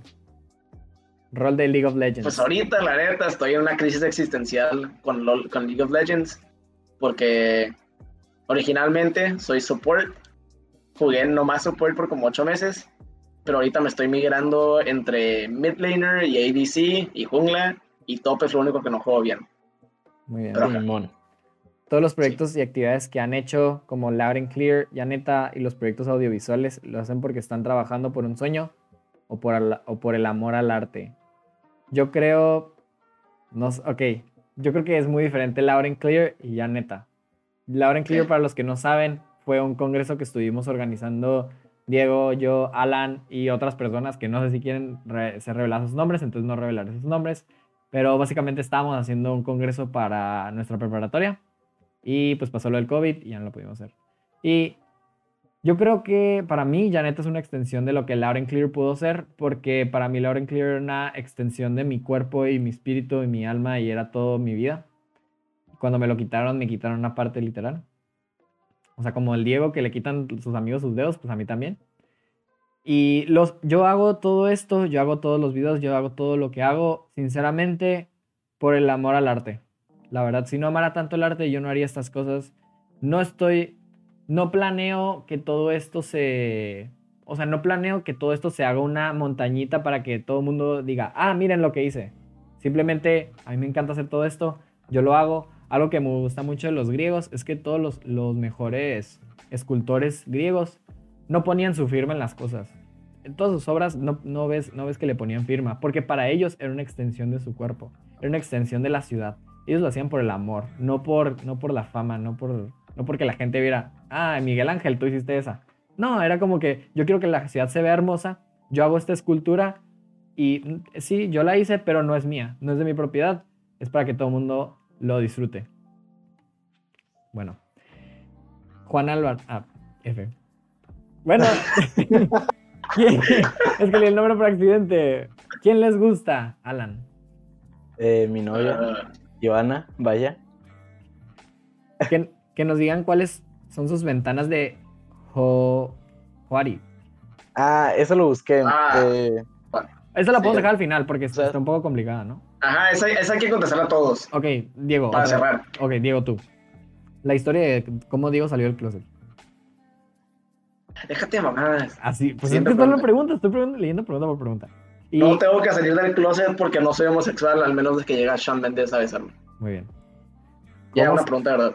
Ok, ¿cómo se conocieron? ok, eh, pues ok, son historias diferentes, pero eh, a Alan lo conocí, bueno, Alan supe de su existencia en primer semestre de prepa porque me tocó en su salón y era como que, ah, pues sí, existe, eh, podíamos hablar, pero la verdad, o sea, no interactuamos muchísimo, que, se, que, digamos, o sea, sí, pero no, como que era, hacíamos pendejadas de vez en cuando en el salón. Pero ajá, o sea, fue, ah, no, pues sí, de ahí, no, ahí empezamos de que lo del proyecto de química, ¿te acuerdas del video y así? No, sí, o sea, sí nos, sí nos llevamos, pero como que, o sea, de que, ah, bueno, pues es, es mi amigo del salón, me cae bien, nos podemos llevar. Pero donde ya conocí a Alan fue a partir de como mediados de segundo semestre, que es cuando hicimos el grupito ya de, de nosotros. O fue más a principios de tercero. Bueno, segundo, tercero. Semestre, segundo, tercer semestre de prepa. Que ya me volvió a tocar en el salón y ya nos llevamos mejor y ahí nomás sedimentamos de que amistad muy pasada de lanza. Y ahí es donde conocí a, Alan, su esencia. Y, ajá. Ah, y pues a Manuel, em, pues antes de conocerlo, una vez en una fiesta, como era amigo de mis amigos, y me habían dicho que era de que medio culón, me acuerdo que llegué a ponerlo sexualmente incómodo y quedó traumado por como una semana. Después, eh, de hecho, conocí a Nayan primero, que es su novia, y, y pues éramos amigos y ya de que por ella lo conocí bien a él. Y como por finales de tercero, principios de cuarto, me acuerdo que me empecé a llevar tantito más con Manuel y luego me empecé a llevar tantito más y luego me empecé a llevar tantito más y eventualmente ya nomás de que lo metí al grupo a la fuerza y lo forcé a tener más amigos y ya nomás sedimentamos más nuestra amistad también. Y ahora no lo odio tanto como antes. Muy bien. Te quiero. Yo también te quiero. Na Alguien se quiso pasar de chistosito y puso nada. Yo estoy 10 pasos después de sus respuestas, janetianos. Ustedes no me pueden hacer la vida imposible. Nada, nada. Es un libro, de hecho, publicado por Jane Taylor, que en realidad leí en el verano y les voy a decir mi, mi, mi review de este libro porque me encanta el libro de nada. El libro de nada es de un tipo que se llama Pierre Anton, ¿no? Todos estos son un grupillo de amigos de, de Alemania entonces está incurada porque este niño le da una crisis existencial y de la nada deja el colegio y se va y dice, la vida no tiene sentido. Todos amigos de que, ¿cómo que la vida no tiene sentido? Pues entonces, ¿para qué vinimos a la escuela? Todo se les hacía gris, la vida ya no tenía color, les faltaba esa, esa emoción en la vida, en la escuela. Entonces lo que deciden es, ok, nosotros, grupillo de amigos, la clica, Janeta Gang, vamos a enseñarle a este tipo que piensa que la vida no tiene sentido y vamos a hacer algo. Vamos a hacer algo bien curioso. Vamos a hacer un cúmulo o un, no sé, como un merequetengue, como muchas cosas, un grupo, no sé, una montaña, allá para, una montaña de significado, donde ponían las cosas que más les para ellos tenían significado y así le iban a enseñar a su amigo que la vida sí tenía significado. ¿Qué terminan haciendo? Pues le empiezan, empieza un niño y dice, ok, yo voy a poner mi carpeta, no sé, de la escuela, que es lo que más, lo que más me importa a mí. Ahora yo decido lo que la otra persona va a dejar.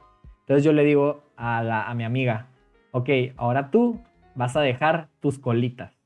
Y la tipa, no manches mi cabello, me tardó mil años. Entonces como que se hace todo un drama. Entonces van así, así, así, hasta que llega el punto en el que, entonces cada vez, cada vez que alguien le pide otra cosa a la otra persona, se vuelve un poco más extremo y de más significado. Entonces terminen cosas bien extremas, donde dan un dedo, dan la virginidad de una niña entre otras cosas muy pasadas. Ah, dan un perro, dan la vida de un perro también.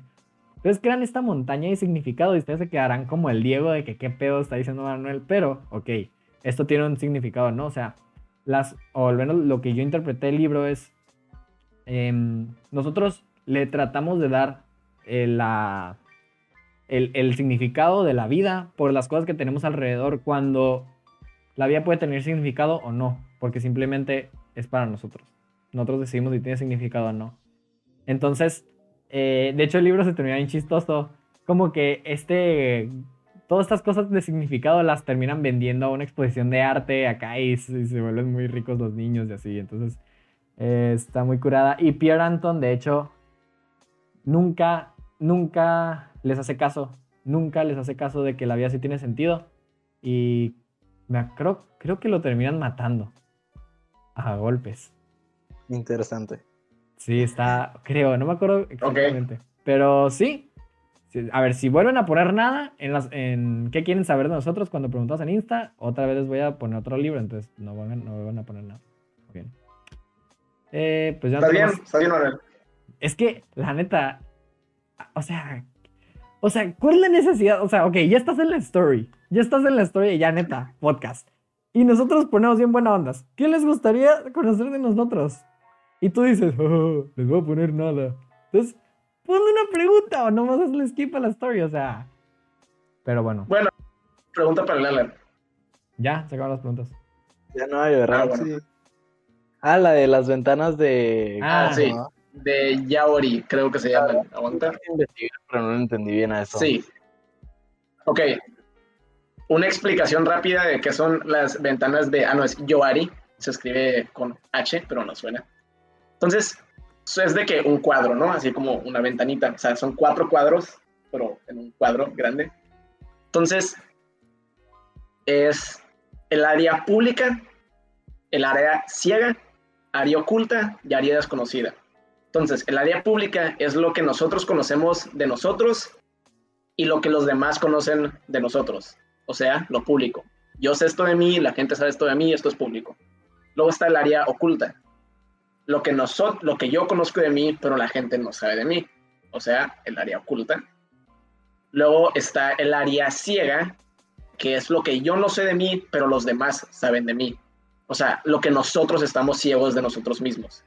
Y luego está el área desconocida, que es lo que ni yo sé de mí, ni el público sabe de mí, que es como que aquello que, pues, o sea, no hay manera de saber hasta que o sea, pase algo que como que saque esta parte de nosotros, ¿no? Entonces, pues por si les quedó medio confuso, yo puedo empezar. Y pues me haría bien nomás de quedar como que un ejemplo de cada una. Entonces, pues bueno, en el área pública, siento que, pues esto que ya les platiqué, de mi como que búsqueda de, de siempre estar como que hablando de, de la verdad y compartiendo conocimiento y estar hablando, siento que sí es de que dentro del área pública de mi vida, porque yo sé que es algo que busco, está como que libertad de pensamiento y al mismo tiempo pues, la gente sabe que nunca me callo con este tipo de cosas. Manuel, yo sé que te gusta encantarme, yo sé que te gusta que, que hable mucho. No, dale, dale, dale. Por ejemplo. Yo ando pensando, de hecho, en la mía. Bueno, Em, pues haga, eso sería como que creo que mi área pública más grande, que, o sea, soy muy de estar compartiendo mi, conocimiento, mis ideas y pues, o, sea, defendiéndolas, ¿no? Justificándolas. El área oculta, lo que los demás desconocen, pero yo conozco en mí mismo, es que, pues a veces, mm, o sea, hay muchas veces que yo conmigo mismo no aplico este como que esto que veo en el área pública, ¿no?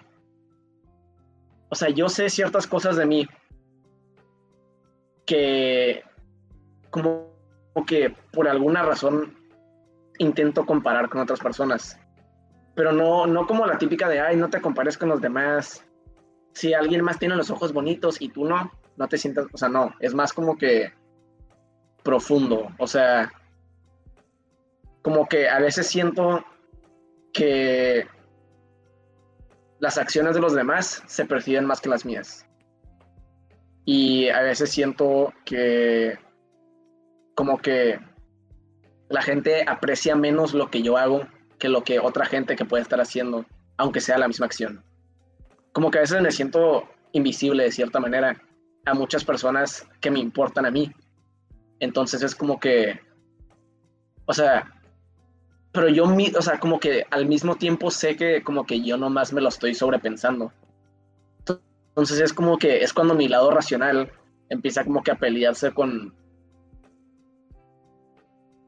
con como que mi, pues, o sea, la neta son mis emociones, pero, o sea, como que, o sea, yo sé que esa gente sigue en mi vida y le sigue importando y me sigue importando, porque pues les importo, ¿no? O sea, porque me aprecian igual que yo los aprecio a ellas.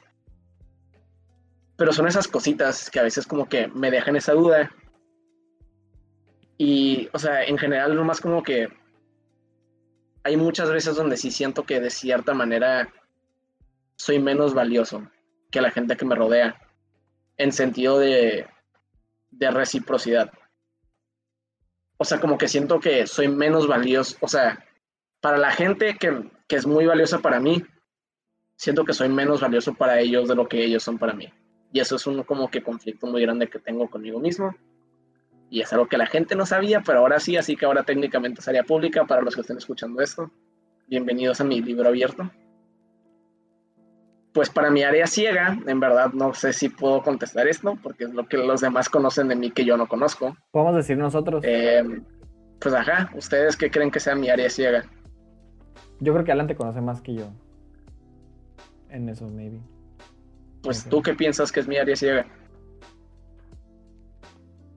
Alan, no sé si tú quisieras empezar. Eh, es que yo estoy pensando, sinceramente. Ajá. en eh, realidad. Creo.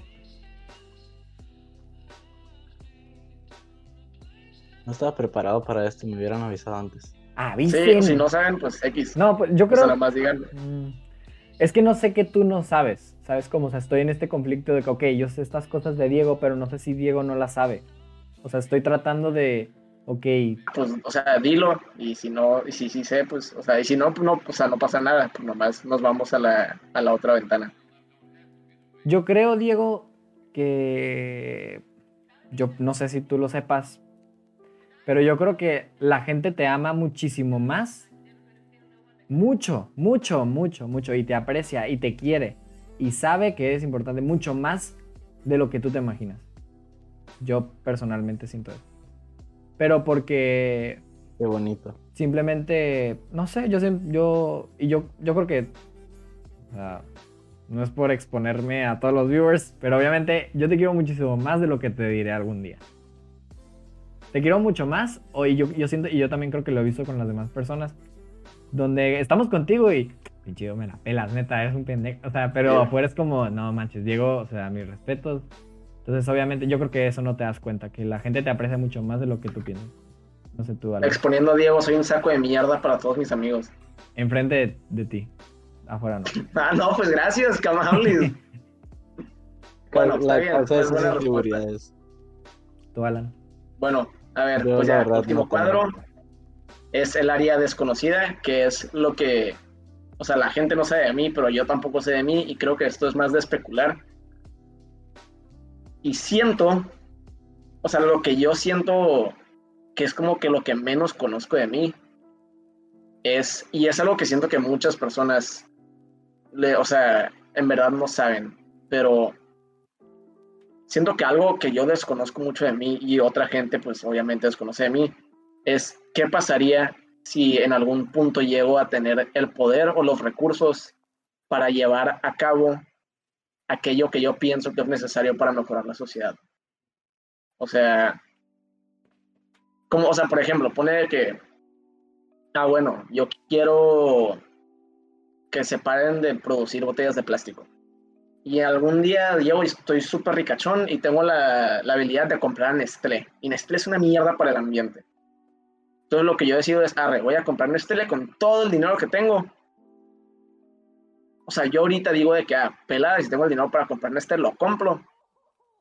Y mato la, la producción. O sea, literalmente me vale y dejo un hueco en el sistema económico del país que, en el que esté Nestlé. Así, me vale madres pero o sea, no sé si en verdad lo haría. O sea, según yo sí, pero o sea, ese, son ese tipo de como que casos. si llego a tener el poder y los recursos para hacer los cambios que yo creo que son necesarios, me da miedo que mis ideales ahí me fallen y me gane pues como que la no sé, el, como que el conformismo humano. Sí. Bueno, ahí está mi ventana. ¿Quién Tus ventanas. Alan, ¿quieres abrir tu ventana? Mis ventanas. ¿Tus ventanas? Vaya. Pues es una sola ventana, pero tiene cuatro paneles. No, porque, bueno, sí, cierto. Em, ah, es que no sé, honestamente. No tengo ni idea. Si me puse a pensar. Em, lo que yo conozco de mí, que los demás conocen de mí, que me encanta mucho vivir al límite.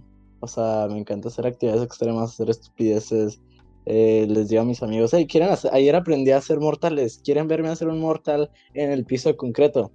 O, hey, vamos a aventarnos de un bungee. O, hey, mira, una piñata, ¿por qué no la pateo con una patada voladora a ver qué pasa? Em, entonces, ajá, soy muy chinga su madre la vida y a ver qué sale, tratar de vivir las mejores experiencias posibles, que es más o menos lo que dije hace rato. Em, Después el área oculta lo que yo conozco sobre mí y no le cuento a los demás. Ahorita lo que pensé, sí lo conocen eh, pues mis, las personas más cercanas a mí, tal vez no tan a detalle, pero por encima, em, que a veces no soy tan, pues claro, como todas personas, todas las personas, em, no soy tan, o sea, tal vez soy una persona muy positiva y que busca vivir la vida siempre feliz y así, pero detrás de eso pues hay muchísimas cosas que no, que no salen bien a veces y, eso de que me causa conflictos internos. Eh, el área ciega, pues cómo chingados voy a tener idea de cuál es mi área ciega si no veo. Un ciego no sabe lo que ve porque no ve, vaya. Entonces... Nosotros te decimos. Pues aquí es donde nosotros podemos aportar. Y la letra esta creo que siempre la he tenido muy concreta contigo. O sea, a cada rato te digo de que te conozco mejor de lo que te conoces. Y sé que no es verdad, pero en ciertos aspectos sí. A ver. O sea, ¿sí te acuerdas de cuando te cagaba el palo con eso, con tu ex? Sí. Oh, bueno, eh, Tiempo eh, siento que lo que tú no conoces de ti, que otras personas sí conocen de ti, es que hay momentos, o sea, como tú dices de que, que, a veces como que, o sea, tú tienes tus ideas, pero a veces entra, o sea, lo de tu realista contra tu contra tu optimista. Sí siento que hay momentos en donde tu optimista está actuando en vez de tu realista, pero lo que tú en verdad quieres es hacerle caso a tu realista, pero el optimista no te deja. Y en verdad lo que te traería verdadera felicidad en ese momento sería el realista, pero tú no te lo permites seguirlo.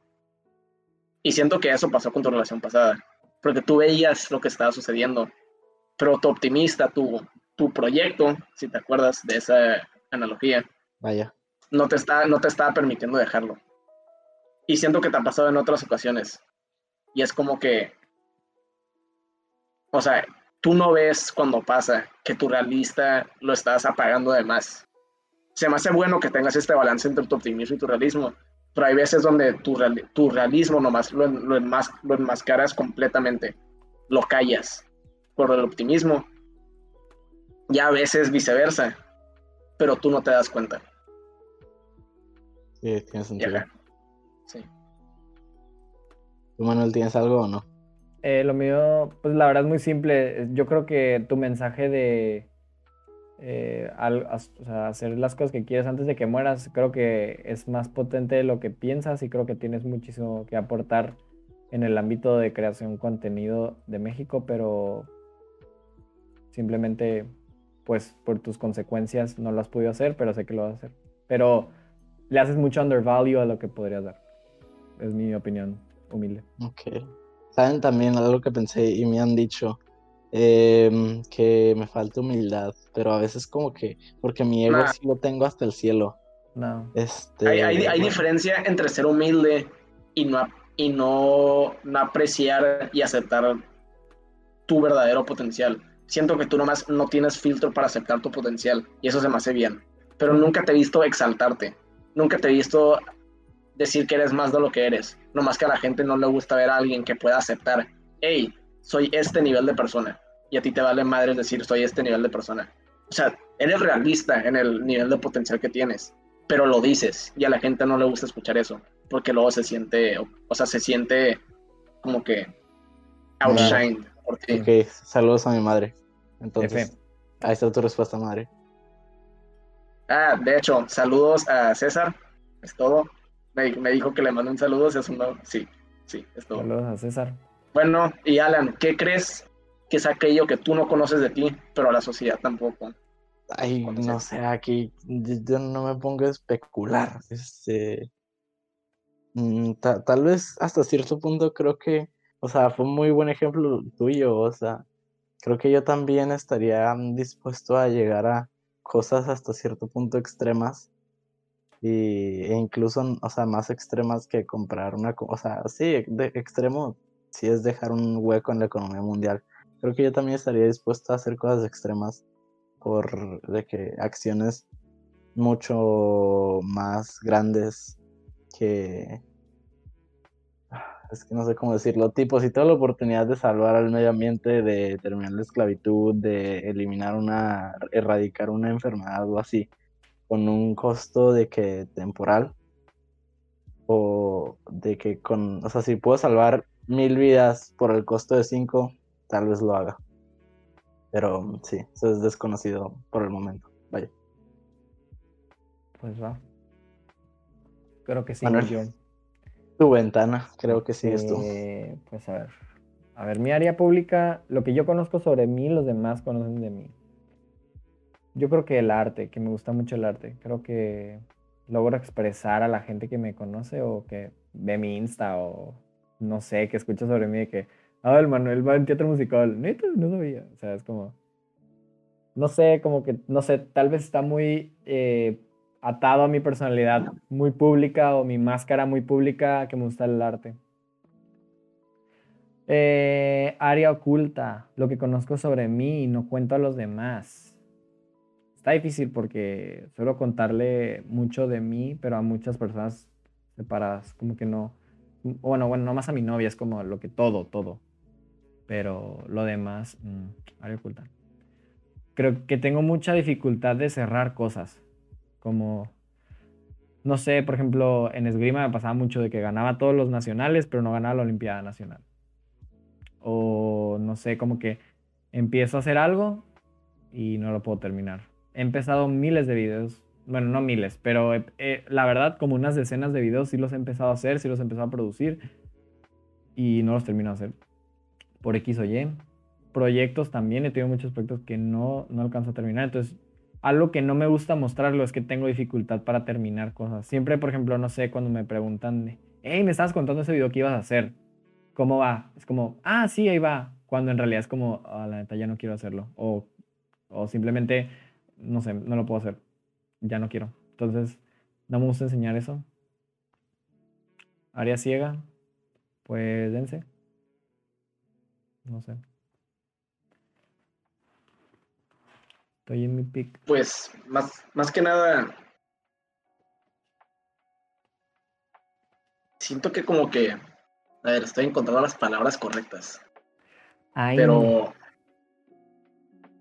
A ti no te sale. Ok. Bueno, a ver. Hmm. Mientras piensan estos. Eh, vamos a tener que cortar este silencio en el, para Spotify. Yo lo lleno, yo lo lleno. Chicos, eh, si están escuchando esto, dense una oportunidad a pasarse por. Ah, ok. No, tenía una pregunta más de otro viewer. Entonces, mientras la voy a contestar rapidito. Pregunta: ¿Cuál es tu palma favorita? Pues mi palma favorita, obviamente, es Palma Sur. Las personas que nos dan música gratis para el canal. No manches, qué productora tan genial Obviamente mi palma favorita es Palma Sur.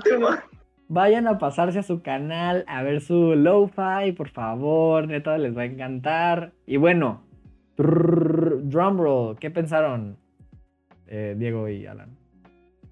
Sí, em, sigue medio difícil, pero ok. Entonces, tú mencionas mucho sobre lo de que le guste, sí se hablar te gusta caerle bien a la gente y de que haces mucho por caerle bien a la gente y así. Que, o sea, pues dependiendo de cómo tú lo veas, cierto que hasta cierta manera puede ser verdad. Pero al mismo tiempo siento que no te das el crédito necesario, nomás de, que eres una mamada de chinga tu madre. bueno, que eres, o sea, la neta eres una mamada de persona. Y, o sea, no siempre, no siempre. ¿Vas a dejar terminar darle? Sí, sí, ya. Ok. No siempre le caes bien a la gente porque intentas. Hay veces que tienes que aceptar que nomás eres buena persona y por eso a la gente le gusta llevarse contigo. O sea, la gente te puede apreciar sin que se las estés mamando. Va. Y ajá. Tengo problemas para aceptar cumplidos, pero gracias. Creo que como todo hombre. Bueno, no es cierto, no sé. Em, pero yo, yo diría eh, que en realidad, si te soy muy honesto, creo que siendo, siendo muy honestos los dos, no llevamos siendo amigos tan cercanos tanto tiempo, la neta. pero también creo que, como no, no digo que te desmerites, sino que mucha gente creo yo que es como que, ah, el Manuel, ah, sí, te identificamos por tu arte, pero sabemos como que, o sea, también creo que aquí entra mucho que no conocemos de todos estos proyectos que no has terminado, así que en realidad a mí también me pasa, pero por lo menos yo pienso que neta sí, el expresarte con tu arte, o sea, también como tú me dijiste a mí, es que, es que creo que en ese punto sí somos relativamente parecidos. Eh, vas a llegar mucho más allá y vas a superar las barreras personales que tengas por el amor al arte y vas a lograr, siento yo que vas a lograr expresarte con tu arte de, o sea, vas a poder expresar las ideas que quieras con tu arte, veo yo. Y no sé si eso lo veas, eh, si no, pues, este, así, lo pienso yo. Aunque no sea todo lo demás, así lo pienso yo. Sí, pues muchas pues, gracias. Creo que fue buen cierre. Pues me falta un área, crack. Ah, ok, sí. Me falta. ¿Tú qué no conoces de ti? La área desconocida. Hay muchas cosas, pero. Porque yo no sé muchas cosas de mi personalidad. Pero. Algo que acabo de pensar ahorita que, que Alan dijo y que sinceramente también me puse a pensar. Yo siempre, desde chiquito, he sido una persona que. muchas cosas no, no le hacen sentido. Las matemáticas llegan a no tener sentido, aunque por muy exactas que sean. La ciencia es algo con que simplemente no me identifico. La historia hasta un punto es como, no sé, hay como muchos dilemas de, ok, el vencedor escribe toda la historia, entonces, ¿qué podemos creer y qué no? Entonces, todas las cosas no tienen sentido, pero lo único que tiene sentido en esta vida, señores señores, es el arte. Al menos para mí. Entonces, mi, algo que no incluye en la filosofía de vida es arte yo, quiero hacer arte que importe, no arte muy conocida, arte que importe. Cuando tú ves un álbum y dices, esto importa, esto es importante, es muy subjetivo, sí, pero creo que sabré en el momento cuando haga alguna pieza de arte, ya sea una canción, ya sea un video, ya sea un canal llamado Yaneta, no sé, cuando, cuando digo, ok, esto es arte importante y qué bueno que lo hice. Y siento que Yaneta es, es un arte, es un arte que, que los tres creamos y que importa mucho pero, ¿qué pasaría? Al área ¿Qué pasaría si yo hiciera el arte que sinceramente me imagino en la ducha? O sea, el video que me imagino en la ducha todos los días y que lo quiero hacer, ¿qué pasaría si neta lo publicara? Si me valiera todo y lo publicara. Y, no sé, eso es lo que no sé, ni yo sé qué pasaría, ni la gente sabe si pasaría. Eh, y sí, yo creo que es también bueno para terminar, como decía Diego. Ya llevamos como dos horas. Dos horas. Uf, pues, un podcast largo y para los que vivo, muchas gracias por estarse aquí dos horas seguidas nomás escuchándonos hablar de nosotros. Sé que, pues a veces hartamos. Yo más que nada, a ojos de Manuel. Pero, pues sí, o sea, la neta, nomás se siente muy bonito saber que tenemos gente aquí que nos está escuchando, sea de lo que sea de lo que estamos hablando eh, para gente que no nos conoce ya o que no nos conocía, eh, para gente que no nos está escuchando en vivo, que nos está escuchando en cualquiera de las otras plataformas, nomás muchas gracias por neta estar aquí escuchándonos, por estar con los oídos abiertos a nuevas opiniones, nuevas experiencias de vida, pues en este caso, nomás por estar dispuestos a escucharnos, a conocernos, los apreciamos mucho. Queríamos hacer el podcast de hoy simplemente para pues dar un contexto de dónde venimos, de dónde vienen nuestras ideas, de por qué estamos haciendo esto. Nomás los queremos agradecer. Eh, pues nos pueden seguir igual, ya saben, nos pueden seguir en Insta, en Twitter, en TikTok próximamente. Todos los videos los subimos a YouTube. Estamos en Spotify, en Apple Music, etcétera. Otras gracias a Palmasur por su música. Palmasur. Palmasur, neta. Eh, o sea, nos dieron la música gratis y la neta están, están muy chiles las rolas. Y pues creo que es todo, ¿no? Nomás, muchas gracias por, por conectarse. Eh, los esperamos aquí en dos semanas. El siguiente sábado nos vamos a tomar nuestro primer break para sentarnos a pensar bien en qué cambios le queremos traer al podcast para hacerlo aún mejor. Queremos pues traerle alguna que otra innovación. Entonces, pues ajá, los esperamos en dos sábados. O sea, del, sí, en dos sábados para el siguiente podcast. Y pues es todo. Muchas gracias por haberse conectado hoy. Sí. Eh, muchísimas gracias a las personas que nos hicieron follow en Twitch. Neta, los apreciamos muchísimo. Gracias por darle click a ese hermoso botoncito de corazón de hacernos follow. Muchas gracias a Michelle AB5, Victoru 26. Muchísimas gracias por escuchar. Ya, neta, estamos muy emocionados. Eh, yo sé que nos van a extrañar la siguiente semana, pero esto solo es un break. No lo tomes a mal, mi amor. Nomás nos vamos a tomar un tiempecito para pensar en lo que somos. Pero bueno, eh, siguiente semana no va a haber podcast, pero la siguiente de esa sí va a haber podcast. Y estamos pensando en cambiarnos de plataforma. Eh, chinga tu madre Twitch, nos vamos a ir a YouTube, tal vez, no estamos seguros. Pero muchísimas gracias por escuchar ya neta podcast. José me la pelas, le dan un mention en el chat. Eh, saludos a José me la pelas. Gracias por escuchar. A ver, espérate, El podcast pasado estaban diciendo que eran sus iniciales, no sé. Bueno. Sí, es José MVP, no es José ah, Es que... Bueno, Ah, alguien se acaba de hacer follow. Liz0221, muchísimas gracias por darnos follow. Eh, esto es ya neta, muchísimas gracias. Escúchenos en todas las plataformas: Apple Music, Spotify, YouTube, Twitch. No voy a decir su nombre. Muchísimas gracias por escuchar ya neta. No sé si quisieran agregar algo. Diego Yadan. Eh, no. Muy bueno, bien. muchas gracias por estar aquí conectados. Los vemos en dos semanas. Saludos y adiós. Hasta luego.